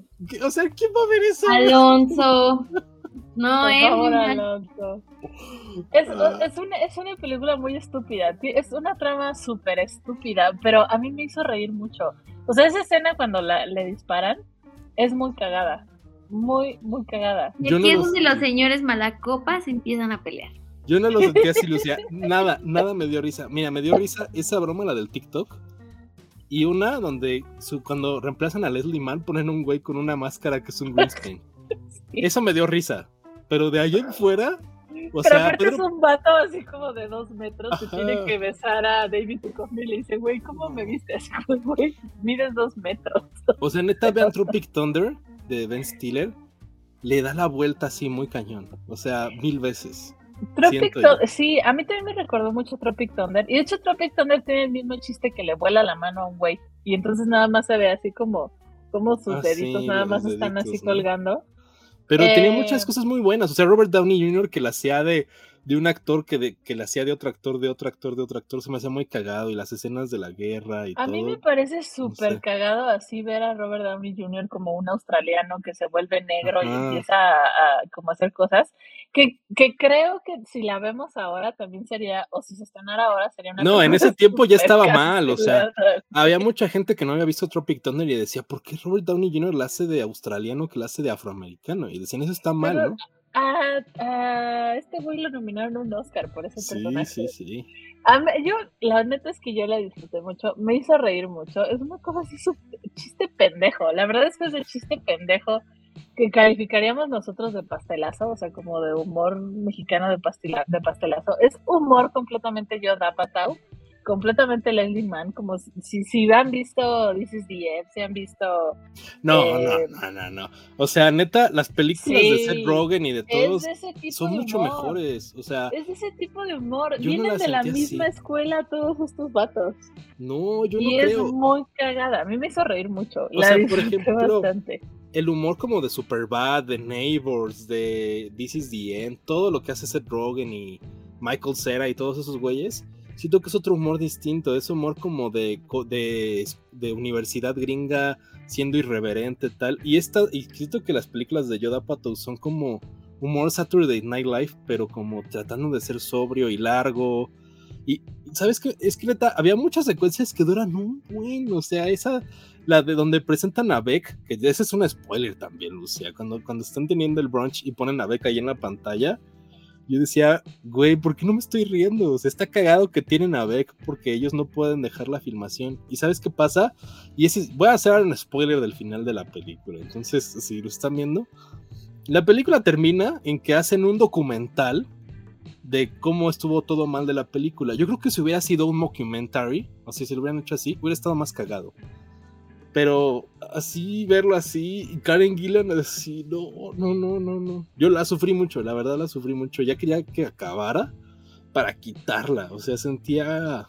No, no, no, sí, no me gustó nada, nada, nada. Pero está bien. Lucía le gustó.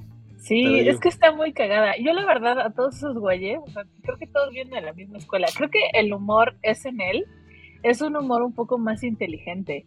Y este es un humor de, de, pedos y de caca y de eso que, que, lo mm. ves y, te da risa en el momento. O sea, hay una escena en donde Pedro Pascal está cagando y quiere que, que el vato que, hace yoga con él le agarre la mano. Y el güey está así súper asqueado. Son chistes de ese estilo, así, chistes estúpidos, pero me hizo reír. Creo que todos los actores que están ahí tienen un muy buen timing independientemente de que esté Fred Armisen y que esté Kate McKinnon, que sí son de SNL, pero los demás no son de SNL, pero tienen muy buen timing. Karen Gillan es muy cagada. El batito ese flaquito que, que está encargado de, toda la parte de, de, salud, está muy cagado ese güey. Me hizo reír mucho. Igual y ese tipo de chistes no le gusta a todo el mundo. Sí son chistes muy de, de pedos y de caca, lo entiendo, de verdad. Pero, y tampoco es un humor inteligente, tampoco es un humor para todos, es un humor estúpido, así gringo, pero me hizo reír bastante. Bastante, bastante, bastante. Pues sigo diciendo que su Lucía se las vendió mejor. Mira, te voy a dar así el ejemplo más concreto. El Rotten Tomatoes está súper podrida, obviamente, ¿no? De crítica tiene como 20, pero de audiencia también. O sea, de audiencia también está bien podrida. En Letterboxd yo la chequé y tenía 1.0 así, es de las y dije, "No, no, no." Y yo pensé que Luciano le iba a gustar y me sorprendió. Y en mi corazón tiene 80, Alonso. no, a mí me hizo reír. mucho, la, la verdad es que Lucía la vendió súper bien, ¿eh? O sea, yo dije, no manches. O sea, cuando Lucía terminó de hablar, yo dije, estoy enamorada. Voy a, o sea, voy a terminar el podcast y me voy a poner a verla. Pero no se empezó Alonso ahí con su rant y yo, Mira, neta, ve la Dani. O sea, quisiera que la vieras y a ver de qué lado te pones. Es más, la gente que los está viendo, si no la ha visto, es que échale un ojo y van a ver a, ver si, son Team Lucía o Team Alonso. Es que yo tengo mucho pedo con eso, Lucía, que los chistes son viejos. O sea, no, es que ya ah, van a hacernos una prueba COVID y mira. Yo creo. ya esto de 2020 lo entiendo, pero ahorita. No, pero yo, yo, lo, yo creo que la intención, y la verdad a mí no me molestó, o sea, creo que es porque la intención de la película es mostrarte que están grabando una película durante COVID. Obviamente no te pueden hacer chistes de otra cosa que no sea durante todo el, el mood COVID. O sea, si, si están, se llama La Burbuja porque es una producción la burbuja de una producción que, que, que, está corriendo en épocas de COVID. Creo que hacen sentido al contexto de, de, la historia de la película, no al contexto ahora que estamos viviendo, pero sí de la película. Pero más allá de eso de que hicieran chistes así viejos, la gente es que creo que es lo de menos. o sea, insisto, es una película estúpida, pero es estúpida, tan estúpida, que a mí me hizo reír. Y sí la disfruté. No la vería de nuevo ahorita, tal vez así dentro de tres años que diga, ay, a ver, vamos a ver qué hay en Netflix. Tengo un ratito así para ver algo, la pondría. Pero sí No, pues qué aguante, Lucía. Yo, así de, never in my life. Y ya como, como fun fact, durante la grabación, eh, sale, sale María Bacalova en, en la película durante la grabación, de hecho hay un video que es como behind the scenes de la película real, donde le están dando eh, la noticia de que la nominaron al Oscar por la segunda película de Borat. Está muy bonito el, el video de cuando, cuando la nominan. Me sorprendió mucho verla ahí, pero entendí ya después de ver ese video que la grabaron previo a que la nominaran al Oscar. Wow. Pues ahí está. Eh, hay que verla, yo también la voy a ver para ver si soy Team Lucía o Team Alonso. No me gusta, yo voy a, voy a ahorcar a Lucía porque voy a desperdiciar dos horas de mi vida viendo eso. Oye, voy, a ir, voy a ir a tu casa y te voy a sacar del cabello así, ah, no es cierto, no, pero sí, sí voy a ir a hacer Te va a entretener muchísimo más. Mi legítimo reclamo. bueno, sí, ya vi Halo, así que pues no, tampoco tengo mucho que perder. Exacto. Prefiero ver Halo toda la temporada, ¿eh? Así de poner. Es que Alonso, desde que lo conozco, odiado así con todo su ser, todas sus tripas, a Yoda apartado. Así como yo odio a Michael Cera con todo mi ser, él odia a Yoda Pato. Mira, te voy a decir algo. Creo que es la peor película de Yoda Pato. Así de plano. O sea, creo que todo lo demás está decente. Y eso que a mí no me, me gusta el cine de Yoda Pato. Así. Es más, ni se siente como película de Yoda Pato, así de plano. O sea, es como de, ay, qué pedo, como que está bien manoseada por Netflix o algo. Pero bueno. Fuertes declaraciones. Véanla. véanla, véanla para saldar esta controversia. Sí, véanla y díganos si son Team Lucía o Team Alonso. Y vamos todos y, nos manifestamos afuera de la casa de alguno de los dos. Eh, Ajá. nos manifestamos. Sí. y en un enorme, pero enorme salto temático. Pero enorme, ¿verdad? Enorme salto temático.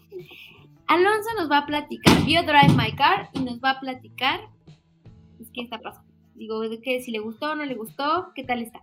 Lucia, digo, Dani mató a alguien, ahorita se dieron cuenta. Mira, es que te voy a decir la verdad. En mi casa vive un perrito, un perro grandotototote que se llama Simono. Y Simona, ustedes no lo saben, pero ha estado tocando la puerta desde que la cerré para el podcast. Y ahorita lo que hizo fue aventó su juguete con toda la fuerza contra la puerta para ver si la podía abrir. Y no se logró. Simona quiere salir en el podcast, pero no, no, no, no va a pasar, no lo vamos a permitir. que salga, pet friendly, así. Dani. Ahorita, ahorita le abro la puerta. Pero mientras Así, chupando con Dani, porque seguro así va a ser del tamaño de Dani. Opinando si le gustó de Bobo o no. Ajá, exacto. Qué horror. Este, bueno. eh, Drive My Car es la película que se llevó el Oscar a Mejor Película Extranjera este año, que tardó mucho en llegar a México, como que llegó eh, por medio de Movie en esos mismos eh, en esas mismas semanas que fue la ceremonia, la fatídica ceremonia donde Will Smith cacheteó a Chris Rock. es esta película dirigida, por aquí tengo el nombre del director, Ryusuke Hamaguchi, basada en una, en una historia corta de Haruki Murakami. Eh, sí es un, sí es un, este, un brinco muy grande, ¿no? Porque Drive My Car es una película que yo definiría como... Eh, no, se me fue el nombre. Estoy pensando de Bobo. Este. Alonso ya tomó mucho. Ya tomó mucho refresco. Es como una película.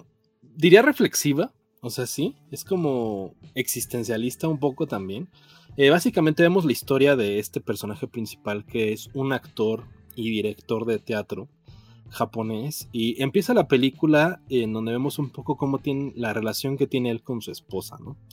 Entonces eh, ellos, pues empieza la película, ellos están teniendo sexo y hay una, como una, digamos, un, no diría motif, como que esta situación en que la esposa cada que tienen sexo y ella tiene un orgasmo le cuenta una historia que ella está creando, ¿no? Porque ellos también trabajan como para la televisión japonesa.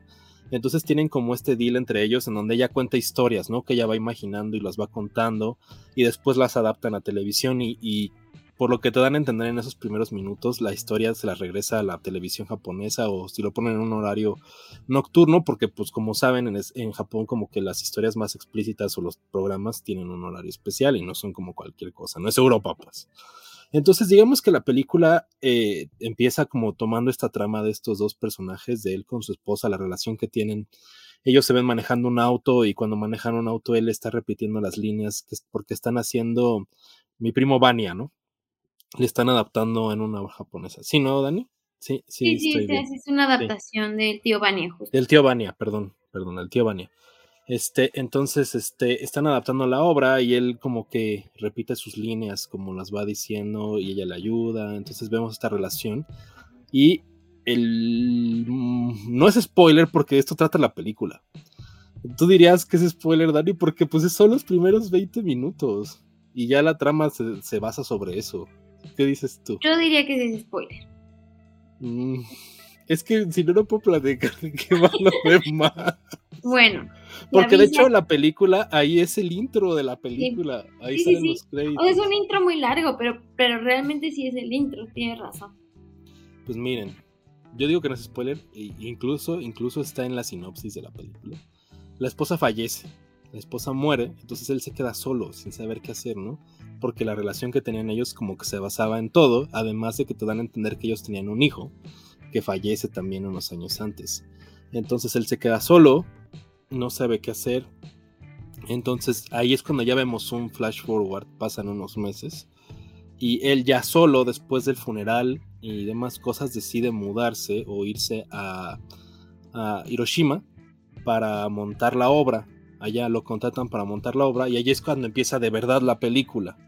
¿Por qué? Porque es cómo se relaciona él con todos los actores que van a trabajar en la obra, que por cierto es una obra multicultural, porque hay eh, personas coreanas, hay una chica que es sordomuda, que es un gran personaje, ¿no? E, e, este, eh, hay un actor que es muy famoso en Japón y que tiene una importancia mayor en la película, que también llega a la obra y participa en ella.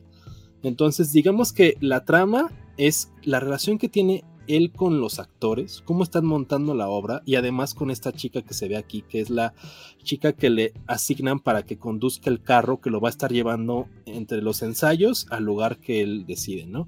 Porque aparte él pide que sea un hotel que esté 50 minutos porque en esos 50 minutos son los que él utilizaba para, para ensayar la obra.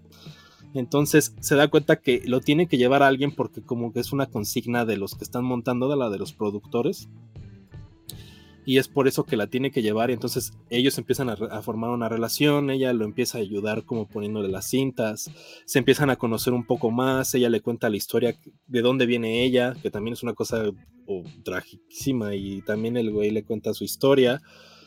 Entonces hay varias cosas, hay algunos giros en la trama que tienen que ver con otros personajes, que se revelan cosas sobre él, la relación de él con su esposa, este, pero sobre todo yo diría que es más o menos ver la relación que tiene él y el en cuanto al duelo que está viviendo, de haber perdido todo y de haberse quedado solo, descubriendo estos nuevos, estos nuevos paisajes, esta nueva vida y pues montando la obra y al final las complicaciones que tiene, porque la obra tiene unas complicaciones bastante fuertes, ¿no? Entonces vemos los ensayos de ellos, al, principio es muy monótono porque les hace leer las líneas así tal cual, ellos están desesperados todos los actores de la, de la obra para que empiecen a actuar. Como les digo, es muy multicultural porque hay diferentes nacionalidades ahí involucradas y no todos hablan el mismo idioma y aún así se tienen que entender porque la obra tiene como unos subtítulos atrás, porque yo no entendía, pero ¿cómo van a entender los espectadores? Pero atrás está subtitulado lo que tienen que decir. Y como les mencionaba, está esta chica que es sordomuda, que también actúa en la obra. Y también tiene un personaje importante, un rol importante. Y pues miren, eh, yo diría que este sí no es una película para todos. O sea, dura tres horas. Y son tres horas... Yo no, o sea, a mí me pareció muy buena. O sea, de hecho es de mis favoritas del Oscar de este año. Pero es muy contemplativa Eso era, esa era la palabra que quería decir hace rato. Es una película muy contemplativa acerca del ser, de cómo viene, de dónde, viene, de dónde venimos, de las tragedias que tiene que pasar la gente, de la vida que él tiene, cómo se relaciona con esta chica que lo lleva a la obra, eh, cómo se relaciona con el entorno. A mí lo que más me gustó fue este mood como muy japonés, que se siente como que de verdad este, agarran bien la obra de Murakami y la adaptan, la historia, como estar viendo estas carreteras de Hiroshima y estos paisajes y de repente él y ella van como a un lugar que le dice él a ella como de llévame uno de los mejores lugares así como para conocer y lo lleva a una, una como un centro de basura donde se recolecta la basura. Entonces están viendo cómo se recolecta y llegan a una playa.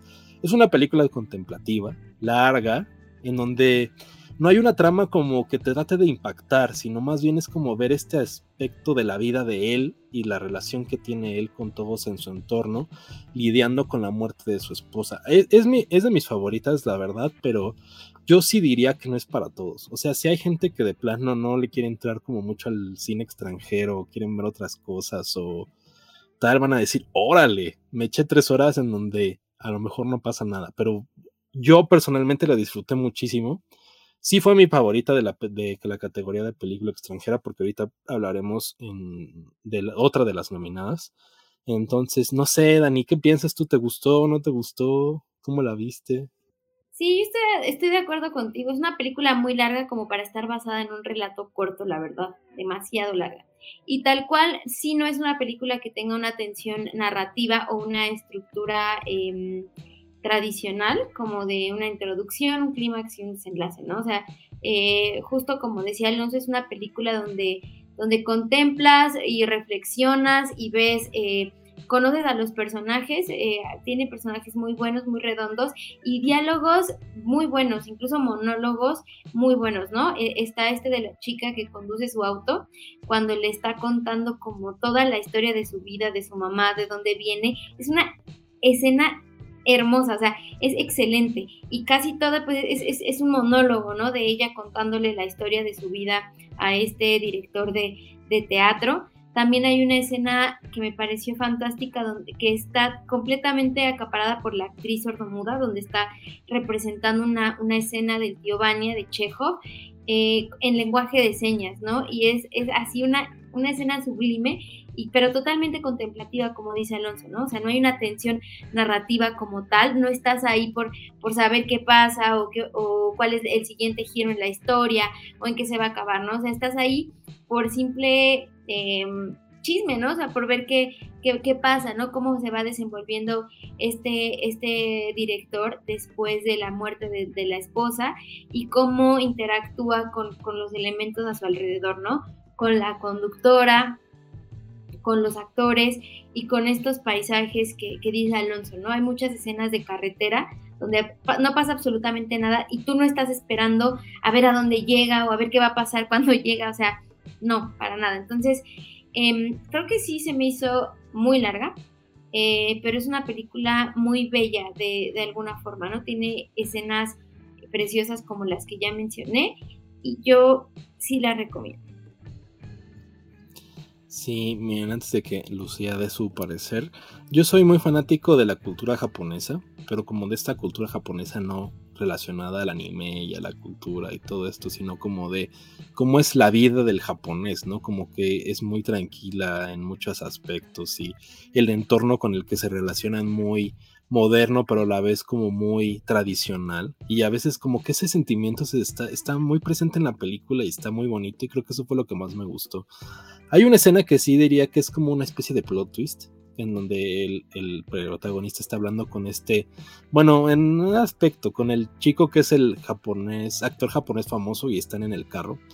Y él está hablando de, de su esposa y, y, hablan de varias cosas. Entonces, esa se me hace una escena así increíble. Es una cosa como yo tenía mucho tiempo que no veía en el cine, que de, plano pensaba, güey, qué buena escena, o sea, de lo que están hablando ahorita y lo que está pasando es una cosa súper padre. Y incluso, incluso hace como que la perspectiva del protagonista cambie, ¿no? Como de lo que él conocía, lo que quería conocer de su vida y demás cosas. Se me hace una, una gran escena, pero no sé, Lucía, ¿qué piensas? ¿Se te toca verla? ¿La vas a ver, no? De plano. Sí, a lo mejor no por, por el tipo de historia, pero sí soy muy fan de Murakami. pero muy, muy fan.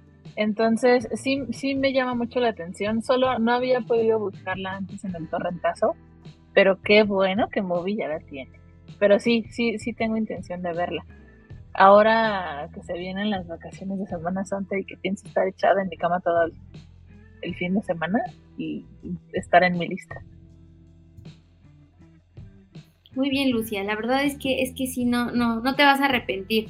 Pero sí, dice, como dice Alonso, o sea, yo entendería que, que haya muchas personas que se sientan aburridas viéndola o que digan, ay, ¿por qué desperdicié mi tiempo viendo una película que no pasa nada? O sea, porque realmente pues no pasan tantas cosas, ¿no? O sea, no hay una trama como tal, no hay un argumento así que digas, ah, está pasando algo, aunque esa escena del carro sí es cierto. A mí es devastadora, o sea, a mí me hizo sentir feo, o sea, como que me enojé. Sí, ¿no? Qué cosa tan horrible. Sí, sí, sí, fue así. Sí, sí, ahí la, la, la esposa tenía sus secretitos, ¿verdad? Pero bueno. No, hay que hablar más de los muertos, como dice mi abuelita. Entonces, pues bueno, vean Drive My Car, está en movie. También está, todavía tiene algunas funciones en Cineteca, yo la vi en Cineteca, entonces, por si quieren ir a darse una vuelta también, ahí entra. Y bueno, mencionaba Alonso también que en, la terna de películas em, internacionales del Oscar también estaba The Worst Person in the World, dirigida por, no sé cómo se pronuncia su nombre, lo voy a intuir, Joaquín, ay, qué, hermosa escena, ¿eh? Joaquín Trier, Trier, no lo sé. Es una especie de comedia romántica subvertida eh, que retrata la búsqueda del amor, pero siento, o sea, desde mi punto de vista creo que más que la búsqueda de la, del amor es como el sentido de la vida, o sea, como esta crisis de la mediana edad, o sea, cuando estás a los 30, como nosotros aquí, eh, donde no sabes exactamente, pues, cuál es el sentido de tu vida, ¿no? ¿Qué es lo que quieres hacer? ¿Realmente lo que haces es a lo que te quieres dedicar toda tu vida? Em, te empiezas a hacer como estas preguntas, ¿no? O sea, ¿realmente amo lo que estoy haciendo? ¿Qué es lo que quiero hacer? ¿Quiero tener hijos? ¿No quiero tener hijos? Eh, y demás, ¿no? Y también se encuentra pues esta búsqueda, como ya habíamos dicho, del amor, ¿no? Retrata, es como una crónica de cuatro años en la vida de, Julie, interpretada por eh, Renee Reigns. Así, excelente actriz, hay que, hay que, hay que estarla eh, vigilando. Es muy buena, es una treintañera que justamente está buscando pues qué hacer con su vida, ¿no? Eh, tiene muchas parejas hasta que de repente pues se encuentra como con un escritor de cómics famosón, que es este, este, este muchacho, que es más, 15 eh, años más grande que ella, empieza como un, una relación casual y de repente pues se enamoran, empiezan a vivir juntos y demás, ¿no? Entonces, pues em, retrata pues esta parte de su relación, de una relación formal, donde él quiere hijos, ella no está segura de tener hijos y entonces empiezan a convivir más como con los amigos de él que tienen hijos para ver si a ella se le antoja, pero pues ella cada vez está como más alejada de esta idea, ¿no? Entonces, bueno, eh, ella está como en esta crisis de no saber qué hacer exactamente con su vida, si seguir con él o no, si tener eh, ciertos trabajos o no. Em, y entonces en una de esas, pues eh, se mete a una fiesta y conoce a otro, a otro dude, ¿no? Que es este que estamos viendo en, la pantalla, ese no, que es el, novio con el que vive. Eh, cuando su, relación se empieza a volver un poco monótona, pues ella como que se mete a una fiesta a ver qué encuentra y encuentra a este chico, ¿no? Entonces los dos como que acuerdan, hacen un acuerdo tácito de no ponerle el cuerno a sus respectivas parejas, pero empiezan a hacer una, una, especie como de jugueteo tonto de cuando empiezas a ligar con alguien, eh, por ejemplo, está esta escena donde ella le pasa el humo del cigarro, pero no se besan, ¿no? Y hay otras, comparten otras, otras experiencias íntimas ahí chistosonas, pero bueno, digamos que de alguna forma, pues no ponen el cuerno, ¿no? Se acaba la fiesta, cada quien se va por su lado, pero como que de alguna forma se quedan con eso en la cabeza y llega un punto en la película en el que se vuelven a encontrar y pues ella eh, como que se encuentra en la disyuntiva si seguir en su relación estable con la persona que ama y demás con este escritor de cómics o irse por una nueva aventura que es con este chavo del que prácticamente no sabe nada, ¿no? A mí me pareció una película muy conmovedora, muy realista, o sea, siento que trata de una forma muy realista las relaciones amorosas, cosa que casi no vemos en el cine, ¿no? O son completamente trágicas y horrendas y hay desamor y demás, o son completamente rosas y es como, sí, el amor eterno, bla, bla, bla, bla, bla, bla. Siento que esta se acerca mucho más a la realidad, pues, de las relaciones eh, interpersonales, sobre todo, pues, en, en, épocas actuales, ¿no? Donde, donde ya nos queda claro que quizá el amor eterno pues, es un mito, ¿no? Entonces, a mí me gustó mucho, aunque hay, algunos diálogos y algunas partes que me parecen un poco snobs y pretenciosas, o sea, creo que en esas partes sí es como, ¿no? O sea, como que los personajes son un poco chocantes porque sí llegan a ser como demasiado pretenciosos, ¿no? Eh, de ahí en fuera es una película que yo disfruté mucho, más que disfrutarla la sufrí y sí me, me movió cosas como como en este aspecto de, la búsqueda del sentido de la vida pasando los 30. ¿Tú qué opinas, Alonso? Sí, mira, justo eh, a lo mejor pongo un poco personal, pero eh, llevo como varios años, dos años viendo todas estas películas de la crisis de los 30 porque hemos tenido muchas, ¿no? Y de la maternidad fallida y este de los daughter, Tic Tic Boom, que también habla un poco de eso de, güey, llegas a los 30 y no hiciste nada de tu vida y tal. Y híjole, yo, yo, yo llegué a ver The Worst Person in the World como de, puta, ya no quiero sufrir, porque la neta sí he sufrido mucho con esas películas. O sea, sí las he sentido así como de que me hablan mucho, y sobre todo The Worst Person in the World tiene unos diálogos que dicen, güey, lo están haciendo perfecto, ¿no? Así, hay algunos diálogos que dicen, esto es, ¿no? Así como ese feeling. Por, ejemplo, por ejemplo, ella tiene una... Nunca se da a entender bien en la película, pero no se lleva bien con su papá. O sea, tiene un problema ahí. Pero me encanta que ella no le da importancia, ¿sabes? O sea, como que, ah, sí. Como, o sea, como que es una cosa muy cinematográfica que estamos acostumbrados a ver que cuando hay algún problema o una relación que está mala con la familia, como que es muy importante, ¿no? En las películas. Encanto, Turning Red, demás cosas que hemos visto. Y me pareció sublime que ella le valiera madres, ¿no? Y que muchas de las cosas que pasan en su vida le valen, ¿no? Que dije, órale, creo que ese es un sentimiento que no exploran mucho en el cine, ¿no? Como de que no te importa, pues sí, no se lleva bien con el papá, no de repente tiene los problemas con el novio y pasa el otro día y no le importa, ¿no? pero como que en el fondo como que sí empieza a generar un conflicto interno. Entonces, mm, sí, sí, sí siento que hay algunos diálogos medios snobs. O sea, hay una escena en donde ellos van como una fiesta y hay unos niños ahí y entonces empiezan a hablar y se pelean en la fiesta. Entonces hay una situación ahí que incluso están, después ella está bailando y llega el marido de otra y también hay un problema ahí. Entonces, creo que es una muy buena película. Pero de verdad yo tengo ya ese feeling como de la crisis de los 30 en las películas y la maternidad fallida y no saber qué hacer en varias que he visto este año y el año pasado, que cada que voy a ver una, digo, pues la voy a sufrir mucho. Y siento que no sufrí tanto de Worst Person in the World. Porque sí, sí hay una cuestión en donde tienes que conectar mucho con la relación que tiene ella con el, con el artista, porque toma una importancia muy grande para el tercer acto, ¿no? y yo no había conectado tanto con ellos, o sea, como con la relación, sentía que era como de, ah, pues va y viene, ¿no? Como que ella decide ya dejarlo y moverse con el otro dude. Y, y, llega un momento pues bastante fuerte en la película, ¿no? Que es como una cosa muy dramática y como yo no había conectado tanto con esta primera parte, como que sí me pareció muy triste, pero al mismo tiempo dije, bueno, ok, como que no me, no me pegó tanto como creo que me debería de haber pegado. Y este, y más el feeling como de madrismo de ella, creo que fue lo que más me latió. Que sí, de repente, como que sí está en unas situaciones amorosas bien complicadas, pero como que ella ya no se siente a gusto y decide pararlo todo.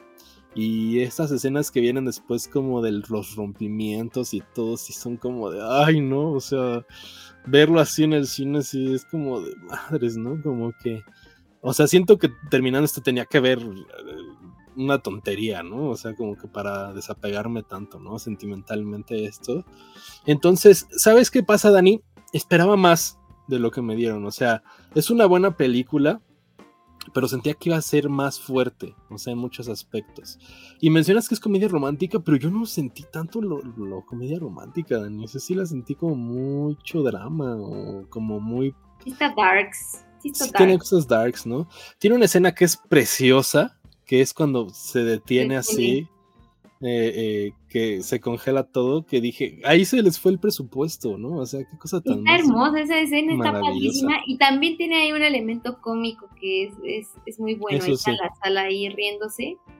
Está, está muy bonita, bueno, es una sí. buena. Sí, tienes razón en la comedia y mencionas que cuando, cuando se conoce ya con el otro güey, con el, el, el que trae el barista, este, en esa noche que sí se están pasando el humo, se ven ellos dos haciendo del baño se me hace una joya, ¿no? Sí. a ver, quiero ver cómo haces uno frente al otro, sí, está bien padre. Y suena y lo escuchas y dices que random, pero la neta es que está bien padre en la película. Sí, está súper padre. O cuando se huelen la axila, o sea, tiene cosas, chidas, sí. Lucía, ¿tú, ¿tú la viste o, o se te antoja verla o algo así? Sí, sí la quiero ver de nuevo. Luego me cuesta trabajo ver películas que no están como en servicios de streaming porque la vida te quita mucho tiempo y el trabajo, pero sí, sí es algo que quiero ver. Algo que me encanta es que Dani y yo tratamos de evitar el spoiler y luego llega Alonso y dice, quítense perras. Sí. Ahí les va. Y mira, no spoileado nada. Al super spoileaste, Alonso. Yo así, yo así, así, mira, me vi con pies de gato así en toda la película. Y yo, y ella se encuentra en la, la cara de Dani nada más que abrió los ojos. cuando se hacen, cuando se ven haciendo pipí, ese es el No, obviamente no, Alonso. Escucha, yo dije, hasta dije, usé esa palabra odiosa así de, y ella se encuentra en la disyuntiva, ¿dejará a su novio o no dejará a su novio? Y Alonso, entonces cuando deja al novio, yo, ¡ay! Pero ni es tan spoiler. Super es spoiler, Alonso. O sea, sí, super es spoiler. ¿Sabes qué es lo peor de todo? Que yo tengo fama así entre mi círculo social de no spoilear nunca nada. O sea, pues que nunca les spoileo. Y vengo aquí a spoilear. Pues no sé, Alonso. Ya van dos veces. Es que, es que si no, no puedes hablar bien de la trama, siento. O sea, en Drive My Car, la muerte de la mujer es esencial para entender la película. Y además pasa en los primeros minutos. O sea. Pon tú, pon tú. Pero en esta. bueno, disculpen a la audiencia. Yo no creo que sea un gran spoiler porque hay, hay cosas peores en The Worst Person in the World que son mucho más spoileables, la verdad. Eso sí, eso sí. Entonces, mis disculpas, Lucía. Lucía ya se fue. Ya se fue, así como, ay, ya me aburrieron. Ya Las Jaime, ya. sí. No, perdón, es que estoy regañando a Sol. Ay, que salga, dile que salga Voy a hacer otra mención. Hay una secuencia que es como animada en la película está bien padre. Ah, sí, está súper buena. Tiene estas dos secuencias, o sea, ya por, por esas dos secuencias vale toda la película, o sea, donde se detiene el tiempo y ella va corriendo. Y esta que está animada, está buenísima esa, esa escena, ¿eh? buenísima, de verdad. a mí me gustó mucho, siento que es mi película favorita de este año, o sea, de esa tanda de, del Oscar, siento que es mi película favorita, porque justo yo tenía ese sentimiento como dije, ah, siento que me quedé huérfana como de película de Oscar, ¿no? O sea, como que Coda, pues sí está sentimental así, pero no me gustó, no es tan cinematográfica. Drive My Car me gustó, pero no me encantó, o sea, no conecté tanto. Y con esta sí, o sea, me sentí plenamente identificada en muchas cosas y aparte es una película buena, o sea, está, está bien hecha. Es una buena película. Eh, había mejores películas en película extranjera que en la categoría principal. Sí, estoy completamente de acuerdo. Sí. Y bueno, Pero... Lucía que la vean y nos cuente qué tal. Está, no está en plataformas, ¿no? ¿Sigue todavía. en Cineteca? Está en cine, sí, está en la Cineteca todavía, Lucía. Por si quieres ir a darte una vuelta ahí a, a, a Un baño de pueblo. ¿Vila? Está fuera de control esta mujer. No, es que, miren, yo voy al cine ahora, pero así en la noche y asientos separados. Y eso no pasa en la cine. No, la verdad no pasa. Hay mucha gente. Evito ya hasta plazas así atascadas. Ya le tengo como asco a la gente. No, Lucía, estás haciendo como Howard Hughes. Ya estamos regresando. Se está acabando el COVID. No es, cierto. No, no es cierto. Me da miedo a mí todavía. Yo, yo estoy aquí, rezo un poco antes de entrar y digo, bueno, pues ya tengo mis tres vacunas y confío ahí en mi AstraZeneca. Y el padre nuestro de Chadani. ¿Cómo? Mi AstraZeneca. Sí, yo así me encomiendo a mi AstraZeneca. Pero sí vale la pena. Y quería hacer una acotación que Joaquín Trier, no sé cómo se escriba, escribió el guion de otra muy buena película que yo vi estas semanas que se llama The Innocence, que es de Mm, terror, Sí. que no la dirige él, pero ájale, ese sí se me hace una película así para recordar y que hasta que tenga un boom, porque creo que todavía le hace falta estallar, pero sí, además que tiene unas cosas bien raras y feas, la verdad, entonces la platicaré cuando llegue a alguna plataforma o cines o algo, es muy buena película. Es bueno él, ¿eh? es buen director y, y escribe bastante bien. Y bueno, ya para cerrar nuestro larguísimo programa y precioso programa. ¿Cuál cerrar, Dani? Creo que nos faltan como tres. No es cierto. Ah, sí. Ay, ya. Ay, perdonen ustedes. Se me subió la Amstel Ultra. Bueno, casi para cerrar. Alonso nos va a contar de Sonic 2. Él ya vio Sonic 2. Ah, hoy vas a ir al baño, Alonso, si quieres. No, no, no. no. Ah, bueno. Pensé que iba a ir al baño. Es que lo vi así como, bueno, yo voy a descansar, a ver, con permiso. No, no, ya les dije que el esfínter, miren, aguanta Ah, las sí. tres horas de programa. Nadie aprieta. Perfecto. Este, oye, ¿qué, qué, qué brinco, ¿no? The worst person in the world a Sonic. O- Este, este programa, o sea, yo, yo- me da curiosidad cómo Lucía hubiera hilado esta, estos saltos temáticos tan grandes. O sea, cómo hubiera, cómo hubiéramos saltado de The Bubble a Drive My Car y luego de The Worst Person in the World a Sonic 2. O sea, cómo Siempre, Lucía siempre hubiera hay una forma. Siempre hay una forma, Dani. Yo no la encuentro en ningún lado. Pero bueno. Pero Lucía es buena para esto. En Ok. fin, Alonso, cuéntanos de Sonic 2. Miren, bueno, obviamente, pasar de, de las dos películas extranjeras nominadas en el Oscar a Sonic 2, pues es un gran brinco, ¿no? Pero pues bueno, eh, Sonic 2 es la secuela de la primera cinta de Sonic que vimos justo antes de que empezara la pandemia, que fue en 2020 y se salvó porque fue la película más exitosa del 2020. De hecho, fue la que tuvo la taquilla más grande ese año. Estrenó a principios y luego se acabó todo, se acabó el mundo. Entonces Sonic fue antes. Así como Jennifer López y Shakira que fueron en el Super Bowl, así Sonic también la, la alcanzó a librar. Pues bueno, no hay mucha tela de dónde cortar. En esta secuela vemos que regresa Jim Carrey Eggman después de que lo exilian a un planeta, que ni me acuerdo qué planeta es. Entonces regresa mucho más malo, mucho más loco. Y vemos como la continuidad de lo que está pasando con Sonic y su familia humana. eh, eh, cuando su mejor amigo, el que se hace llamar Lord Donut, es interpretado por James Marsden. Y como una de las cuestiones principales en Sonic 2 es esta cuestión de que Sonic es un extraterrestre en la Tierra y no tiene amigos, ¿no? O sea, no tiene con quién relacionarse, porque si bien tiene una relación con James Marsden, pero pues no es lo mismo que tener otros de su misma especie. ¿no? Entonces, eh, la cuestión de la película es que aparece eh, otro personaje de los cómics, digo, de los videojuegos de Sonic, que es su compinche, su sidekick, que es Tails, Miles Tails Prower, eh, que lo está buscando por todo el universo, ¿no? Porque tiene como un lector en donde se da cuenta de la energía que emana Sonic.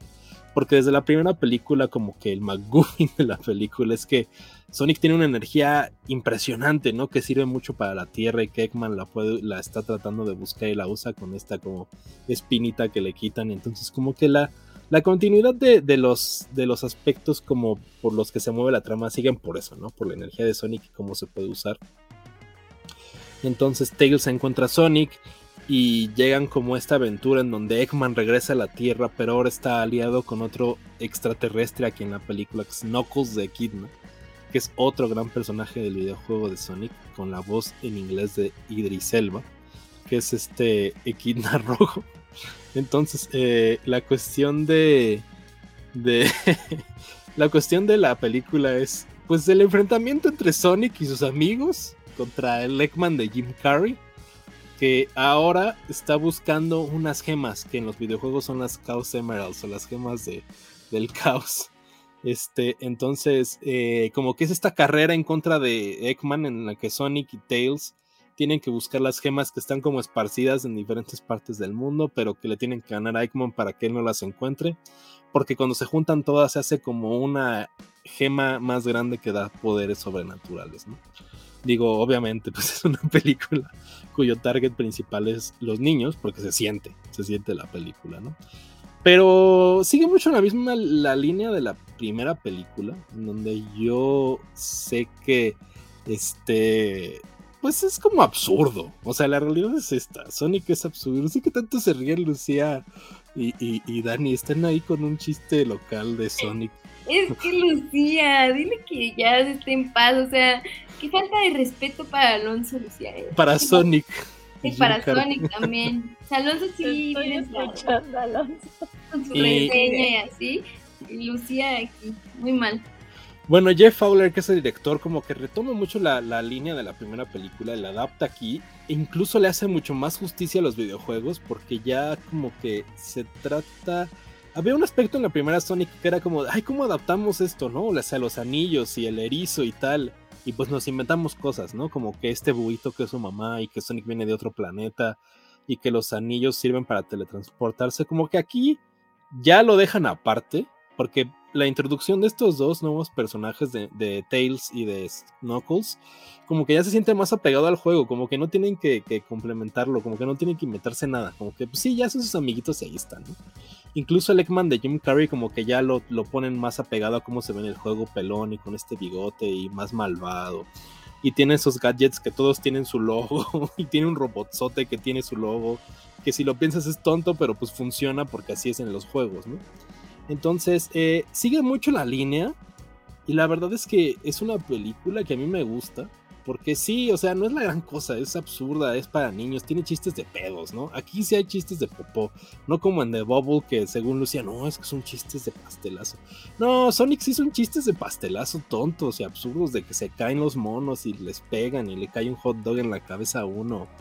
Ah, salen haciendo el floss, este baile del Fortnite. O sea, es una película que está diseñada principalmente para niños, esa es la realidad. Pero es divertida, o sea, la realidad es que desde la primera película de Sonic era divertida.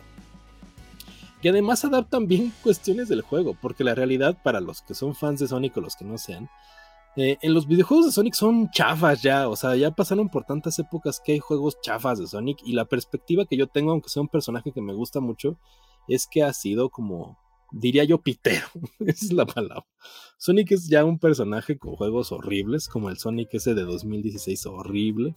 Este, eh, varias cosas así, ¿no? En este sentido. Entonces la percepción que se tiene como que se respeta en la película y la verdad es que la película incluso trata de mejorar al personaje, o sea, se siente un poquito mejor. Eggman, ahora Jim Carrey está más chistoso y como que se siente en otro mood. En la primera a mí no me gustó mucho Jim Carrey como Eggman, pero como que aquí se siente mejor, ¿no? Entonces, eh, pues sí, o sea, no, no creo que están buscando inventar la rueda ni nada. Es una película cuyo target es los niños y se siente. Como estas películas de DreamWorks que de repente vemos que hay bailes y tratan de hacer bromas muy, este, como del momento, pues Sonic tiene mucho de eso. O sea, yo lo que más sufrí es que el humor sí es muy sonso, ¿no? Muy soso. Y creo que es demasiado. O sea, hay una secuencia en donde en la primera película se presentaba a la cuñada de, James Marsden, que no me acuerdo el nombre de la actriz, que es como este comic relief en donde le hacen cosas, ¿no? Que la amarran y tal. En esta segunda hay una secuencia en donde ella se va a casar y a su boda, y pues hay como cosas catastróficas en la boda, pero el problema es que la película como que se centra en el personaje de ella y en el de este actor que sale en CSI, que se me fue su nombre, o es en Criminal Minds, Shemar Moore creo es este, como que vemos 20, 25 minutos de ellos como en una onda medio de body cop, así como si fueran Martin Lawrence y alguien más, o, o este, o Will Smith y alguien más, ¿no? Como de body comedy. Entonces se pierde un poco el foco en Sonic y vemos esta secuencia que no aporta nada, con chistes malos. Entonces, ese es uno de mis problemas. Además de que yo la vi en español, porque fui a la premiere, entonces había chistes de Ricardo Arjona y ya saben, o sea, cuando regionalizan las películas y es espantoso escuchar a Luisito Comunica, pues tampoco está tan chido. Entonces, creo que necesito verla en inglés porque sí hay muchas cosas que matan, ¿no? O sea, estoy viendo los trailers y hay cosas que traducen horrible, ¿no? O sea, ya saben, no tratan de regionalizar así como como lo que funcionó en Shrek y que no ha funcionado en otra película desde Shrek, así, así se las gasta. Entonces, pues sí, no hay más. O sea, Sonic, a mí me gusta ver a los personajes en pantalla. Creo que lo hacen bien, les hacen justicia.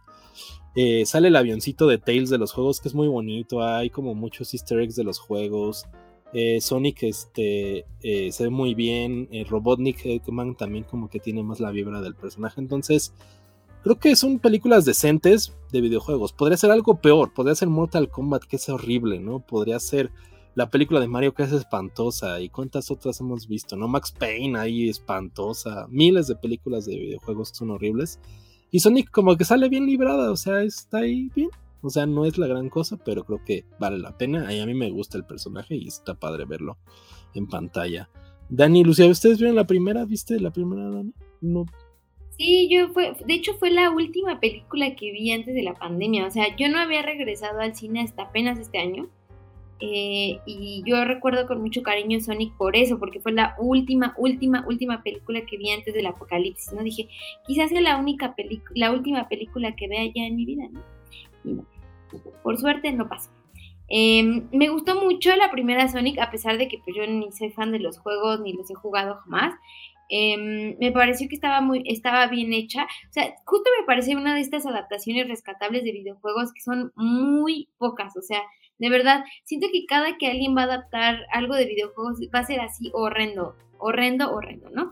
Mira, ahí tienes Mortal Kombat, ahí tienes Halo, que está bien aburrida, y siento que por lo menos Sonic pues, está divertida, ¿no? Entonces, eh, está, está padre y yo tengo muchas ganas de ver la 2, pero todavía no, no, no, no sé por qué no la he visto. Siento que más bien me he enfocado en ser esta persona horrible y pretenciosa y me la he pasado en la cineteca. Jeje. Eh, pero bueno, Lucía. Yo no vi la primera y no pienso ver esta. Hasta ahí mi intervención. no me gusta el monito, no me gustan sus juegos. No, no, no me llama la atención. Lucía dice cosas muy feas de Sonic. No vamos a repetir aquí. No, mira, mira qué bonito. Dije una cosa muy cierta de Sonic. Está tierno, dice cosas feas de Sonic, nunca le hagan caso a Lucía. A ver, ¿qué vas a decir, Lucía? ¿Qué vas a decir? No, no, no, no, no, no, se queda ahí en el, en el chat, Alonso, pero este, ah. qué bueno que la vieron, pero yo la verdad no. Y quien quiera llevar a sus hijos, que la lleve. Yo, me, yo me voy a llevar a mí mismo.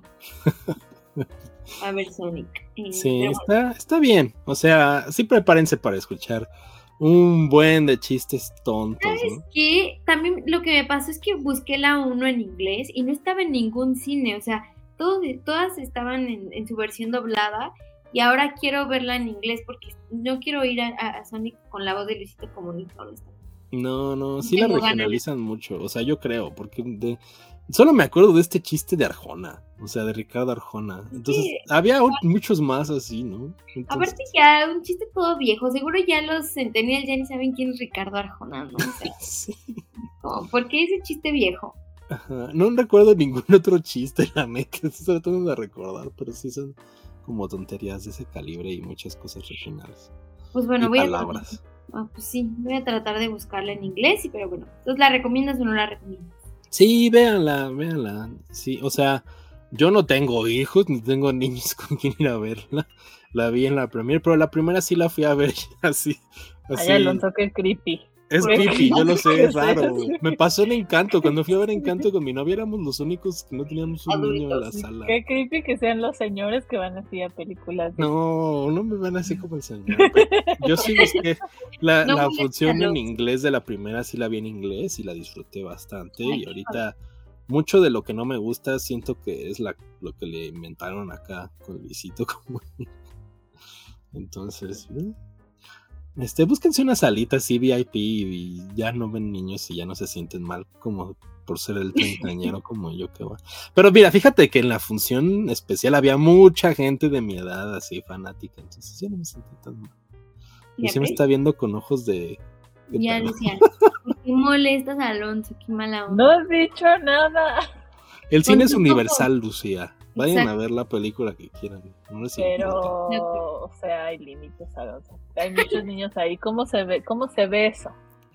Sí, no, yo por eso llevo a mi novia. Es el pretexto siempre, como de, ay, es que le gusta. Sería raro así Alonso solito, así en la sala. No, sí, sí, sí me da miedo a veces ir a películas solo, así como de todo lo que es animado, Pixar. Ay, ¿qué, hace ese señor aquí? Está bien raro. Ya la sufro un poco, pero el cine es universal. Vean Sonic. De acuerdo. Se la van a pasar bien. No la vean en español. Aunque va a estar canijo que encuentren en inglés. Sí, está súper difícil. Pero bueno. ahora sí, para cerrar nuestro bello programa, ahora sí, ¿verdad? Sí, sí. Ok, para cerrar nuestro bello programa del día, así en dos horas y un poquito más, Lucía nos va a platicar de Ambulance. Es correcto, Dani. Esta cosa de... es de Michael Bay, ¿verdad? Sí. ¿O me estoy inventando el nombre? Sí, es de Michael Bay. No, super Eh, Michael Bay, nada más esas imágenes. Sí, cierto. Protagonizada por el cadáver que dejó Taylor Swift, eh, Jake Gyllenhaal, Chal. por Eiza González y este vato que voy a pronunciar muy mal su nombre, que es Yahya Abdul Matin II. Es Yaya Abdul Matin. Ah, es sí, Yaya, ok. Creo, no sé. Discúlpenme, pero está muy difícil. Eh, es una cosa, es una película de acción. Eh, la premisa es eh, un par de hermanos que son Jake Gyllenhaal y, y, y, Yaya. Eh, crecieron juntos, tienen ahí su historia. Uno de ellos eh, del lado de la pobreza, ¿verdad? Como muchos de nosotros, y el otro del lado de, del dinerito fácil. O sea, es un ladrón. Eh, se separaron por mucho tiempo, de repente se reencuentran porque obviamente uno de ellos necesita dinero y necesita de la ayuda del otro, y a partir de ahí se empieza a desarrollar toda la historia. Eh, el personaje de Jake Gyllenhaal está así en camino a, a, a atracar un banco y es como de súbete carnal, ven, vamos a manejar y en el camino platicamos y, me ayudas a robar el banco, ¿no? Eh, tiene todo, todo un plan para robar el banco eh, y en paralelo vamos viendo la historia del personaje de, de Isa González, en donde básicamente es una desgraciada que nadie quiere trabajar con ella porque tiene como un pasado turbio.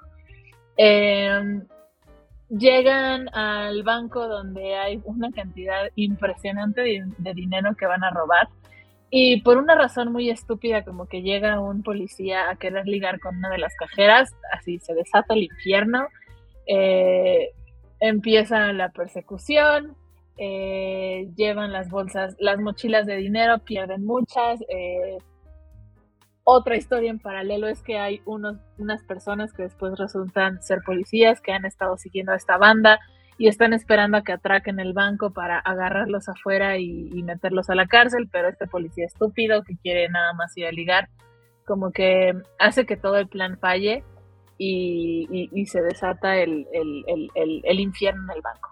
La forma de escapar, que también es una cosa bien absurda, que es como el atraco más importante del mundo, eh, no tiene un plan de escape, entonces están corriendo como idiotas por todo el banco y las oficinas del banco y el estacionamiento del banco y de repente pasa así una ambulancia y es como ¡Oh!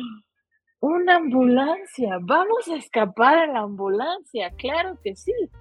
Se suben a la ambulancia y entonces eh, es toda una persecución por las calles, avenidas y recovecos de, de Los Ángeles en donde vamos viendo un poquito cómo desarrollan el personaje de Isa González y vemos por qué es una desgraciada con la que nadie quiere platicar eh, o trabajar. Vemos como algunas cosas de entre la relación entre estos dos vatos que son los que interpretan a los hermanos y vamos viendo la historia de los policías que lo, lo están persiguiendo.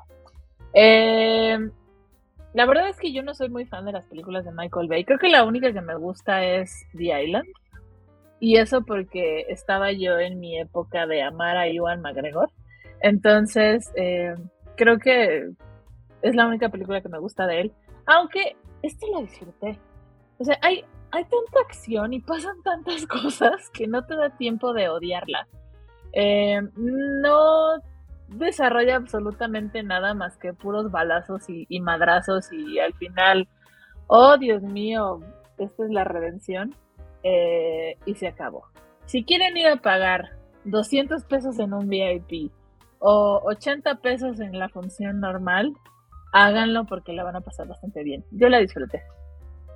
Y Alonso la va a odiar porque ya también vi su cara y es el día de odiar las cosas que a Lucía le gustaron. Ay, Dios, a ver. ¿Sí la vieron? Porque a mí, a mí me gustó bastante. ¿eh? No la he La disfruté. La No disfruté, la la disfruté. ¿No lo han visto? No. Bueno, mañana mismo les voy a comprar boletos a los dos para que vayan al cine a verla. Ya quedaste. Isa? González lo hace bastante bien. Creo que está consolidando una carrera, no impresionante, pero una carrera en, en Hollywood. Eh, Jake Gyllenhaal, la verdad es que a mí se me hace que tiene una carrera bien rara, porque de repente hace cosas como muy oscareables, de repente hace cosas como estas, de repente hace como... Fue como un príncipe, ¿no? En una película de Disney o algo así. Ah, chis. El príncipe de Persia, ¿no? Ah, Ajá. Prince of Persia. También es de un videojuego. de También de videojuego. Ándale, Tiene una adaptación horrenda de un videojuego. No me gusta. Exacto. De repente es el punching bag de Taylor Swift y de todos sus, sus seguidores. Tiene una carrera muy extraña, pero me cae muy bien Jake Gyllenhaal. Creo que puedo ver cualquier cosa de Jake Gyllenhaal y me gusta. Y esta película me gustó. Está bastante entretenida. Pues Véanla, mira. amigos. Eh, a mí me gustaba Michael Bay antes de Transformers. O sea, disfrutaba mucho las películas de Michael Bay. Aunque no era un director que me gustara. Pero La Roca, The Island, Armageddon, tal, se me hacían entretenidas y disfrutables y tal. Y luego llegó Transformers con 800 películas espantosas de Transformers y yo me desapegué de Michael Bay. Pero justo como que tengo ganas de regresar a su cine. O sea, vi que hay una antes de esta, ¿no? Que es con Ryan Reynolds, que también es de Michael Bay, que estrenó en Netflix, que no me acuerdo cómo se llama. Esa no la he visto, la verdad. Como distrito o algo. Algo tiene un nine nombre o así Team raro. Nine Ajá. o algo así, sí. ¿no? Este, le tengo ganas a, le traigo ganas a esa y a esta, tengo ganas, muchas ganas de verla, la verdad. Y siento que sí me va a gustar porque justo necesito una película de acción así de balazos tonta, ¿no? Y Jake Gyllenhaal es un actor que a mí me gusta mucho, pero sé que, o sea, conozco muchas anécdotas de que lo ponen como un idiota, o sea, mal pedo, que es muy mamón. Entonces luego por eso me cae mal. Pero sí me gusta su cine, o sea, sí creo que es buen actor. Tiene muy buenas películas como Nightcrawler, uh, Nocturnal Animals, eh, demás Prisoners cosas. también, ¿no? Prisoners también de Villeneuve me gusta mucho. Entonces, sí, Donnie Darko. Entonces, yo sí disfruto. Pero justo se me hace raro verlo aquí en una película de Michael Bay. Sí está como fuera del lugar, ¿no? Y este, este Abdul Mateen actúa muy, muy, muy bien. También me gusta mucho él. En Watchmen está increíble. Y Isa González pues, también es una actriz que me gusta mucho cómo está incursionando. Que ya no incursionando porque ya lleva varias, varias películas. ¿no? Maybe Driver me gusta mucho. Eh, me gusta en este, ¿cómo se llama la de donde sale con Rosamund Pike? Se me fue el nombre. Eh, pero sí, le traigo ganas. No sé, Dani, ¿tú quieres ver Ambulance? La verdad es que no. Es que así, muy, muy, muy honestamente no. Fíjate que yo no sé, pero tengo un problema con Jake Gyllenhaal. No, o sea, como que no me gusta verlo. O sea, admito que tiene muy buenas películas y que muchas... Eres Swifty. Eres Swifty. Ay, Lucha, Lucía me acaba de descubrir así, soy súper Swifty. Acá, mira, Taylor Swift. Dani por eso lo- por eso lo "Regrésale odias". Por eso no, bufanda, ya, la Jake". bufanda. Yo solo Sí. quiero que, o sea, lo único que me interesa de Jake Gyllenhaal es que le regrese su bufanda a Tay Tay. Ya. Todo lo demás me da igual. No, no es cierto. O sea, yo reconozco que tiene, o sea, tiene buenas películas, como las que ya mencionamos, Prisoners, eh, Donnie Darko, también Nocturnal Animals, pero siento que él no, o sea, no me transmite, o sea, no me transmite nada, diría Belina Lesper. Pero, eh, de verdad, o sea, no, Rompiendo la obra así. Arte. Exacto, es como, esto no es arte, ahí sí. Em, Y Dani me choca pateando el póster. Sí, me choca verlo, o sea, en verdad no, no es un- una cara que disfrute, tampoco me gusta el cine de Michael Bay, así, harta me así, shh, a grafitear así de, regrésale la bufanda. Em, Es que en- creo que Jake Gyllenhaal, ay, perdóname por interrumpirte, Dani. Sigue, sigue. no, Creo que Jake Gyllenhaal, a mí no me parece buen actor. O sea, me parece un actor al que le ponen papeles que se que son tailor made para él. Como por ejemplo Nocturnal Animals. Creo que ahí lo hace bien, pero porque creo que es un papel para él. Si lo pones a hacer otra cosa, creo que no, no funciona. O sea, y se siente hasta raro eh, como, como verlo en esos papeles. Yo, yo no creo que sea un buen actor, creo que es un actor que funciona en algunas cosas. Eh, creo que es un, es un, ay, ¿cómo se llama? Nepotism Baby. Eh, me gusta más su hermana, por ejemplo. Maggie sí, creo que tiene una carrera muchísimo mejor y más prometedora que la de él. Pero, bueno, o sea, independientemente de, de esta película, que, o sea, tampoco es que vaya a sacarle así eh, de las tripas lo buen actor y demostrar que estábamos equivocados todos. Creo que es una película de Michael Bay con un chingo de acción y de balazos, que hay muchos balazos, y golpes y sangre, y está muy entretenido. Muy, muy entretenido. Pues bueno, no, no terminaste, de, Dani. No te dejó terminar Lucía. Quizá la vea, quizá la vea, pero no estoy segura. Solo por ella y porque se me antojó que vayan ahí en una ambulancia. Eso está chistoso. Y vi ahí un helicóptero persiguiéndolos. Toda esa, como, toda esa parafernalia del cine de acción, la verdad es que es muy entretenida, es muy divertida, pero no prometo nada. O sea, realmente me molesta la cara de Jake Gyllenhaal y, y no, no siento que sea un actor ni bueno ni malo, sino que es pues, X, o sea, como que está ahí ya, como que le dan buenos papeles en buenas películas, pero nada ¿no? O sea, ojalá algún día le den un papel en el que yo diga, mmm, bueno, este, no sé, mm. está bien, es, o sea, me hizo reír muchísimo, o ah, no manches, qué buen villano, pero no sé, siento que está lejos Entonces, no sé, no prometo nada, pero si tengo ahí un tiempo en vacaciones, sí la voy a ver. Vela, Dani, la verdad es que creo que la vas a, la vas a disfrutar. O sea, si solamente quieres ver eso, la vas a disfrutar. Está, está bastante entretenida. Y tiene algunos momentos de comedia que tiene también muy buen momento para, para ese tipo de comedia.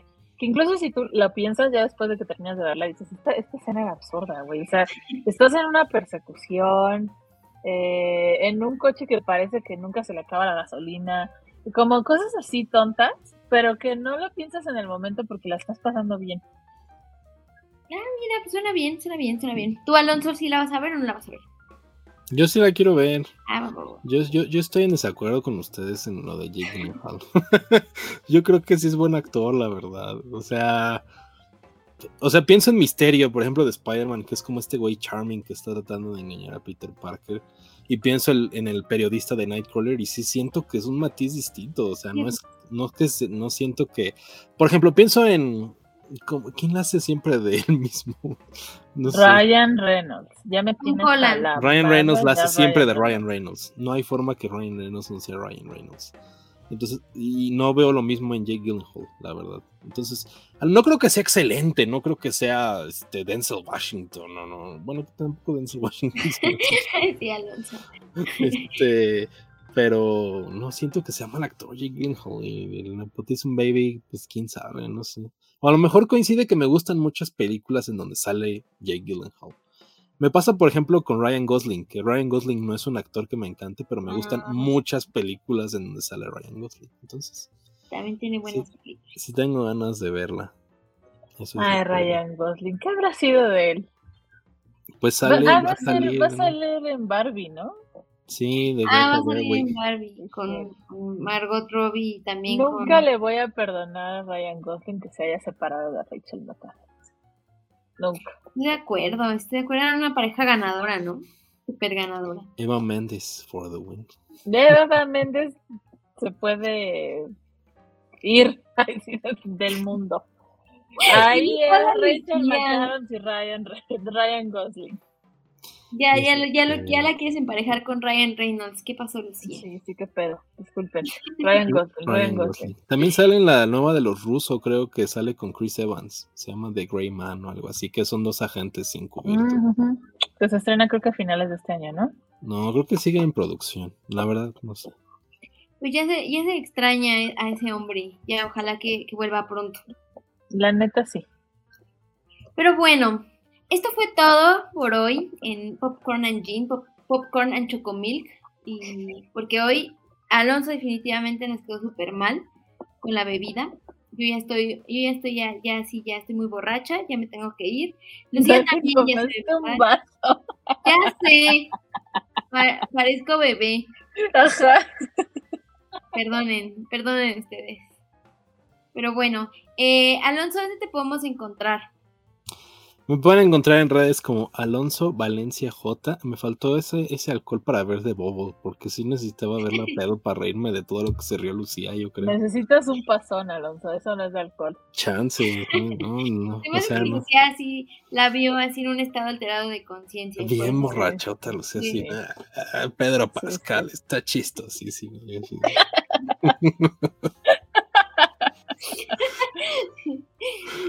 Alonso Valencia J. Tú cuéntanos, ¿dónde más te podemos encontrar? Para que nos cuentes más cosas chistosas de The Bubble. Yo, ay, perdón, es que no escuché. Yo estoy, creo, en todos lados como Lucía Cator. Lucía Cator con R al final. Y yo estoy como arroba Daniela Salve en todas mis redes. Apenas estoy empezando en TikTok, casi la verdad no lo uso porque me da miedo que me digan, ya sientes de señora, váyase, váyase a Facebook. Está muy divertida Dani en TikTok. Me han salido como estas recomendaciones de personas que, puedes ver. Apenas eh, vi uno donde estás haciendo tu manita así. Ya se me aventaron todos los fans de ese personaje así a la yugular y yo así de, ay, cálmense, cálmense. Sí, sí, sí, sí. Pero estuvo muy divertido, Dani. Bueno, ahí también like. sí. Gracias, Lucía Camacho. Muchas gracias. Pero bueno, muchas gracias a todos los que se quedaron hasta esta hora de, la noche o del día a la hora que nos escuchen. Esto fue Popcorn and con Yo Borracha, Alonso tomando eh, Dr. Pepper y Lucía pues en su estado alterado de conciencia ya muy, ya muy, ya muy frecuente en este programa. Sí. Amigos, gracias. Bye. Adiós.